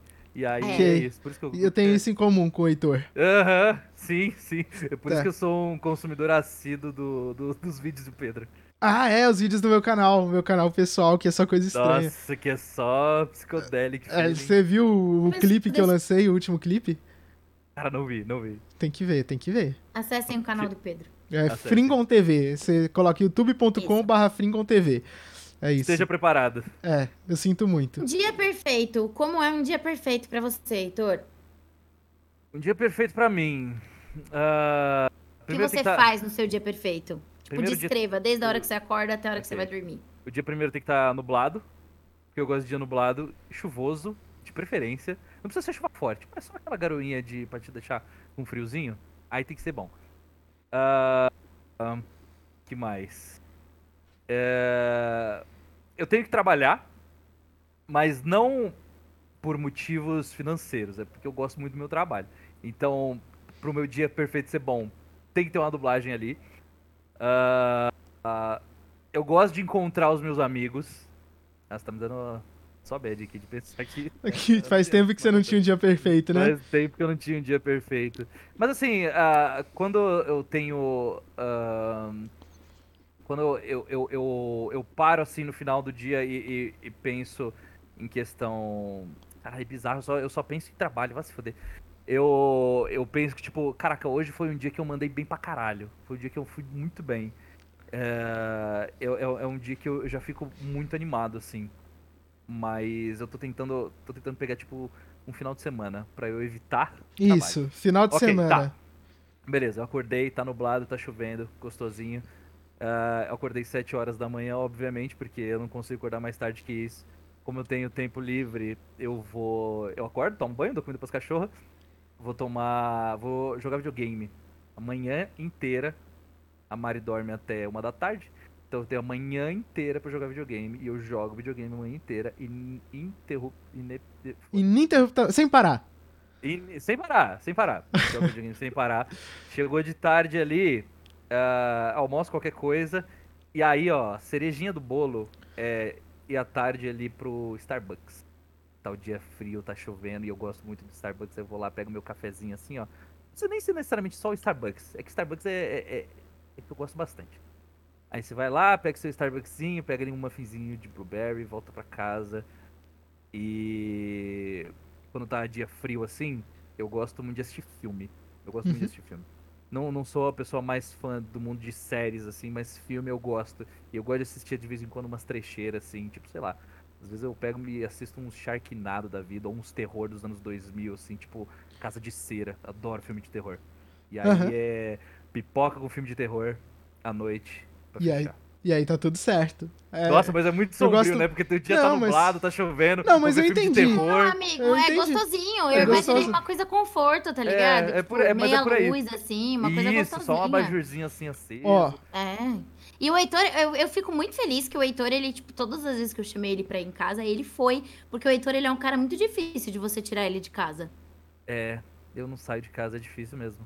Eu saio de casa quando Nossa, eu, eu, fico, eu me sinto, me sinto lisonjeada, porque o Heitor saía muito da casa dele pra ir pra minha, então me sinto muito feliz. É verdade. Com isso. O, ó, é... antes da gente Fala. ir pra última pergunta, eu queria agradecer aqui ao Fabs VV. Olha só. É o Bila, né? É o Bila. É o Bila. Bila. É, completou quatro meses é, inscrita aí, sustentando a gente, pagando nossas contas com a uh. Twitch. É, ah. Nos doando 4 bilhões de dólares. E Raoni Tocoron fez uma pergunta. Eu vou pular a pergunta sobre dublagem, porque é uma coisa sobre pro projetos futuros. Eu não sei nem o que é, mas eu acho que é bom a gente evitar pra gente não abrir exceção, que a gente não pode ficar comentando sobre projetos futuros. Mas também foi perguntado se você gosta de chimarrão, Flora. Você gosta? Não. Específico. É, foi uma coisa, uma não. pergunta aleatória. Você gosta? Ok. Eu gosto de água, café, Coca-Cola e vinho rosé. Pedro. Ó, Pedro, um Mas dia... mais água. E suco de melancia. Ó, oh, o Ainori... Eu preciso, falar, eu preciso, parar de falar de líquido porque eu tô quase fazendo xixi na calça. Vamos ler logo a última pergunta, por favor? Aqui, ó. Pera aí, rapidão. O Ravi Ainori falou que quer virar dublador para participar da recepção. Já é ator, só falta dublar. É... E se um dia eu vou explicar o behind the scenes dos meus vídeos, não. Nossa, é, não. A compreensão é superestimada. Heitor, uma pergunta que você sempre quis que fizessem para você, mas nunca fizeram, e responda. Em entrevistas. Jesus amado. É. Pera, em entrevistas? É, é o evento, essas coisas assim. eventos, essas coisas. Uma coisa que você queria que perguntassem e não perguntam. Nossa, essa aí é, essa aí é pra matar mesmo, né? Pois é. É, pra matar é. mesmo. Não à toa que fica pro final. É, então, entendi. Tudo bem. Ainda bem que vai ter edição no podcast aí. Não vai, vai, não vai. Eu só ponho a música no começo e a música no final e pronto. E tiro o ruído e tal. Só não vou tirar também o ruído da lixa de ruim. Isso aí. Foi um acidente. Tudo bem, eu te perdoo. Uh... Cara, eu tenho uma, uma simples que as pessoas não costumam abordar tanto quando a gente vai falar sobre dublagem em alguma entrevista, as pessoas literalmente só ficam focadas nesse assunto. Mas uma coisa que envolve a dublagem e que a galera não me pergunta praticamente nunca é a respeito de teatro. Se eu gosto de teatro, se eu já fiz teatro, ninguém me pergunta isso. Tipo, obviamente eu tenho que ter feito pra ser dublador, né? Mas ninguém me pergunta o que, que rolou, como, onde que eu fiz teatro, o que, que eu fiz. Essas pessoas não me perguntam. E em teatro específico, eu tive teatro desde a minha, na, na escola. É, o teatro ele fazia parte da minha grade curricular. Ele não era uma matéria extra. Só que ele era um teatro de escola bem do basicão, sabe? Aqueles que você uhum decora uh, o texto para apresentar no final do ano. Não uhum. tem muita questão de Não aprofunda nem nada. Não aprofunda nem nada. E, e, e como eu já queria ser dublador a, desde a época da escola, e eu sabia que eu precisava é, engrenar na carreira de teatro, eu fui fazer teatro na faculdade, fazer uma faculdade de teatro, é, que foi a Embi Morumbi aqui de São Paulo. E, e lá uh, foi o que eu entendi de fato o que, que era, uh, o que, que seria a interpretação e como eu poderia aplicar aquilo em mim mesmo, né? É, aprendi a aplicar aquilo no meu corpo, na minha voz, nas intenções da minha fala e em como eu poderia acessar essas caixinhas de interpretação de coisas que eu já fiz, de como é, eu poderia acessar aquilo quando eu fosse trabalhar, quando eu fosse é, usar tanto no teatro quanto na dublagem. E aí, uma coisa interessante é que na Embi Morumbi a gente também tinha um espetáculo todo final do ano. Uh, e a gente ensinou um espetáculo muito bom chamado Mahasad. Não sei se vocês já ouviram falar. Uh, que fala muito sobre ditadura, fala muito sobre política. E foi um espetáculo que foi uma peça, eu acho que foi uma das peças mais profundas que eu fiz, apesar de ser a peça na faculdade, não desmerecendo, mas apesar de ser uma peça de faculdade, ela foi uma das peças mais profundas que, que ela gerava o questionamento de vários, vários temas, tanto para mim quanto para as pessoas que assistiam.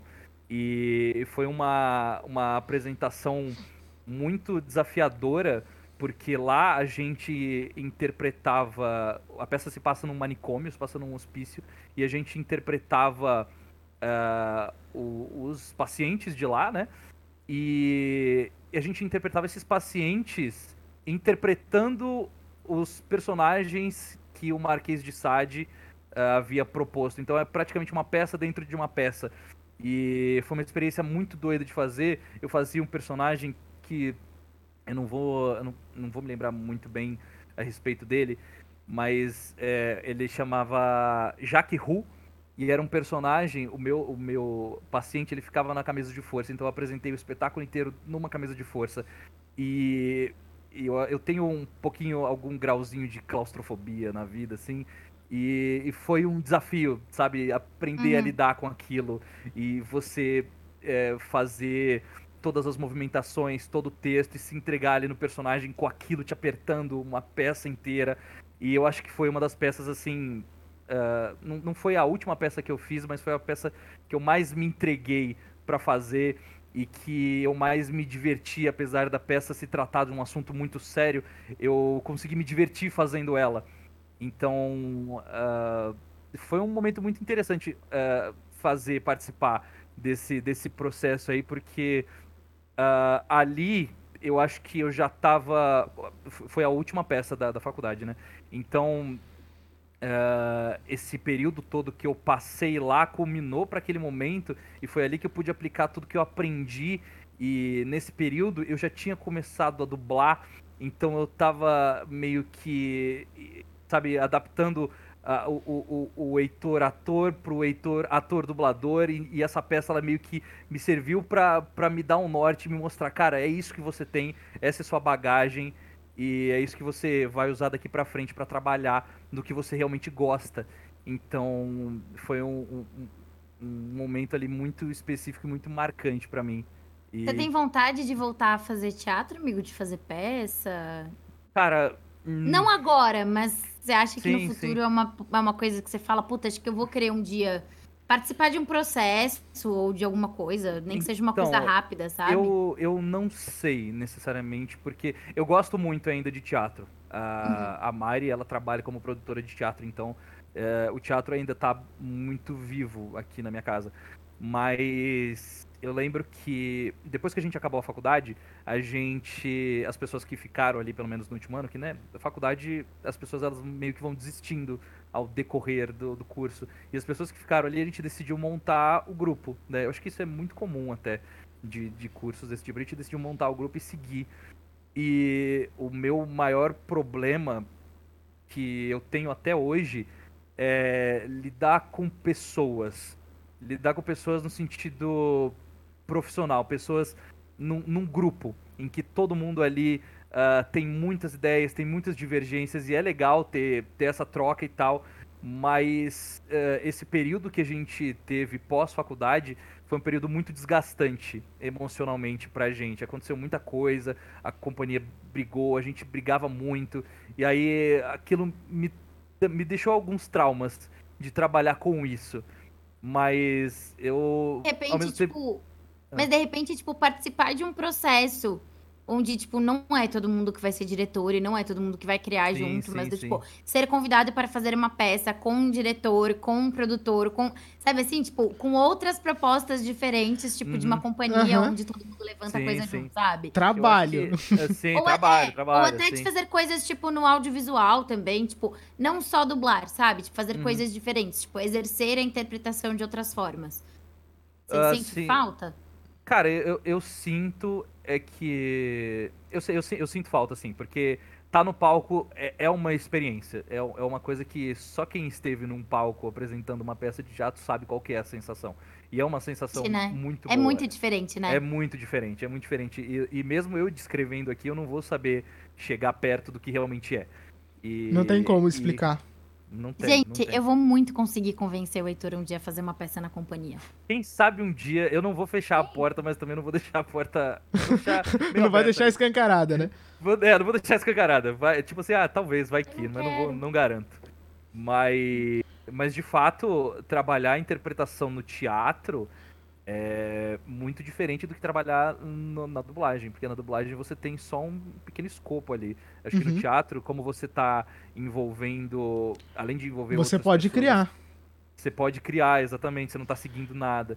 Então, ó, bom, ah, Pedro, Flora e Heitor. Eu, eu, é quais são os seus papéis favoritos que vocês fizeram no teatro? Acho que o Heitor acabou de responder. É, esse aí, já no meu caso, eu interpretei o Cassiano Ricardo quando ele era criança, numa peça Cassiano chamada. Ávila? Não, Cassiano Ricardo. Cassiano Ricardo, que é um poeta do interior de São Paulo, é, do Vale do Paraíba, que é onde eu nasci, onde eu passei a minha infância. E, e foi muito legal, numa peça chamada Fragmentos nas Cores das Palavras. E Flora, sua personagem favorita no teatro? Feito musical da Amy, porque foi uma experiência completamente diferente na minha vida e eu amo muito. Mas não tinha uma personagem específica, porque, enfim, tem que assistir a peça para entender. É, não tem uma personagem específica. Então, falando de personagem específica, eu acho que a Jeannie do Hair, tipo, foi uma transformação, até porque eu nunca acreditei que eu fosse capaz de conseguir fazer um musical um dia e eu consegui, eu fiz um musical. Então, tipo, foi muito legal e foi minha primeira experiência ali em contato com teatro musical e foi muito incrível. E eu nunca mais quero voltar para fazer teatro musical. mas é, eu acho que eu acho que a Dini, não sei, eu não sei se eu diria favorita, mas eu acho que é, eu fui além dos limites que eu conhecia meus e isso foi muito importante para mim e para eu me entender também como artista e começar a desenvolver outras coisas artísticas minhas, assim, sabe? Mas acho que todas as peças acabam marcando a gente de alguma forma. Total. E é, é, meio que igual na dublagem, assim, a gente tem alguns apegos emocionais por personagens, alguns a gente acha que a gente fez melhor do que outros, mas querendo ou não, todos os personagens acabam marcando e contribuem pra gente ser os artistas que nós somos hoje, né? Então... A gente faz parte de todos os personagens e todos os personagens fazem parte da gente. Né? Exatamente. E o teatro ele tem essa coisa da construção, né? Que é muito diferente. É isso que vocês estavam falando. Tipo, você constrói o personagem, sabe? Então tem, uhum. tipo, cara, tem a antítese do personagem, tudo aquilo que você cria e aquilo que você vai construindo durante um tempo. Então, tipo, é muito absurdo a pessoa que nunca fez teatro achar que ela vai ser, por exemplo, um bom dublador, sendo que ela não sabe como se instala para um personagem. E, é, tipo, na dublagem, essa instalação ela é imediata. Você recebe aquele pouco de informação de um personagem, e aí você, a partir desse pouco de informação, você tem que construir tudo aquilo que aquele ator teve meses. Passou meses fazendo. Uhum. Às vezes até anos, tá ligado? E aí, tipo, a pessoa acha que ela e nunca fazer fez direito. teatro. É, e aí a pessoa acha que ela nunca fez teatro ou que ela vai fazer um curso express de dois meses e meio uhum. e vai uhum. conseguir um DRT e ela vai dublar bem. Aí você fala, tipo, Sim. não, e tudo bem, você pode até dublar bastante. O que não quer dizer que você é um bom dublador ou às Um vezes bom você só dubla ator. muito porque exatamente, às vezes você só dubla muito porque você é um cara simpático e infelizmente algumas pessoas colocam a simpatia à Uhum. frente de talento. Uhum. Mas você dublar bastante não significa que você vai ter mais de três inflexões ou vai entregar um trabalho que Incrível, sempre o mesmo, você não sabe? vai. É, É. é, dublar, dublar não é só sincar. É, Exato. é a grande questão. Exato. Caramba. Olha, e com esse ensinamento, ficamos Bonito por aqui isso. com 2 horas Pô, e foi bonito. 16 de recepção. Acho que esse foi mais longo que o Caraca. programa do, do, do do Robson, né? Fabrício? O do Não, Fabrício foi o maior, não foi? não foi do Robson, que eu tive que dividir em dois. Será que eu É divido verdade. esse em dois também? Nunca vamos saber. Não sabemos. Mas é isso. Mas a galera que tá no quando, Spotify você, já sabe. quando você quiser voltar no Recepção Mais 18, que vai rolar, é Ah, só meu você Deus. avisar. Vai rolar? Meu. Deus. O Heitor é ótimo jogando Eu Nunca e outras coisas, gente. É muito bom. Nossa! Eu nunca joguei essas no- coisas. Gatilho, gatilho, casa Gatilho, mato gatilho. beija, casa Gatilho. mato beija. Ai, Deus. meu Deus! Filho! No quintal da sua antiga casa. Eita, É. pô, tempo bom. Muito bem. que marcar um, a gente vai ter que marcar um rolê na casa da minha mãe, só porque ele tem os caquinhos no chão, iguais os da minha casa antiga, só pra gente matar a saudade de Ah, estar no sim. quintal, Por favor, É. sentado no chão. por favor. Muito bem. Então, acho que é isso, né? Muito obrigado, gente. Considerações finais. Bom, é, muito obrigada a todos que estão escutando a gente. Obrigada a quem se inscreveu, quem seguiu o canal. Indiquem para os seus amigos, porque assim a recepção tem vida longa e isso é muito importante pra gente, porque a gente quer que tenha e a gente tem muita gente legal para entrevistar e que inclusive vai estar com a gente nos próximos dias. Inclusive, semana que vem o nosso programa vai ser às 7 em vez das 6, porque nós temos um convidado que só pode às 7 horas e este convidado é Ítalo Luiz, mais conhecido como o galãzinho da Netflix. O galanzinho da E Netflix. mais. Esse, É isso aí. É assim que a gente chama ele nos corredores. Ah, Ô, galanzinho da Olha lá o galãozinho da E Netflix. aí, eu, eu ultimamente tenho chamado de supla, né? Porque ele tá com um visual que ele tá Ele parecendo. tá meio um supla. Tá- É, Ele tá cada vez mais clareando o cabelo. Mas enfim, a gente vai falar de muitas coisas, menos da igreja Tumblr, porque eu não quero entrar nesse aspecto com ele, senão a gente vai sair na porrada. Pois é. é. Bom, queria agradecer também a GKO, Gica Legarete e ao Renan Gurgel. A? GK? Achei que era GK pelo bloco no. Não, Nossa, ela, Não. ela veio só pra ver quem que ela tinha bloqueado. GKO, Gica Legarete e Renan Gurgel, que foram os recepcionistas que nos ajudaram hoje.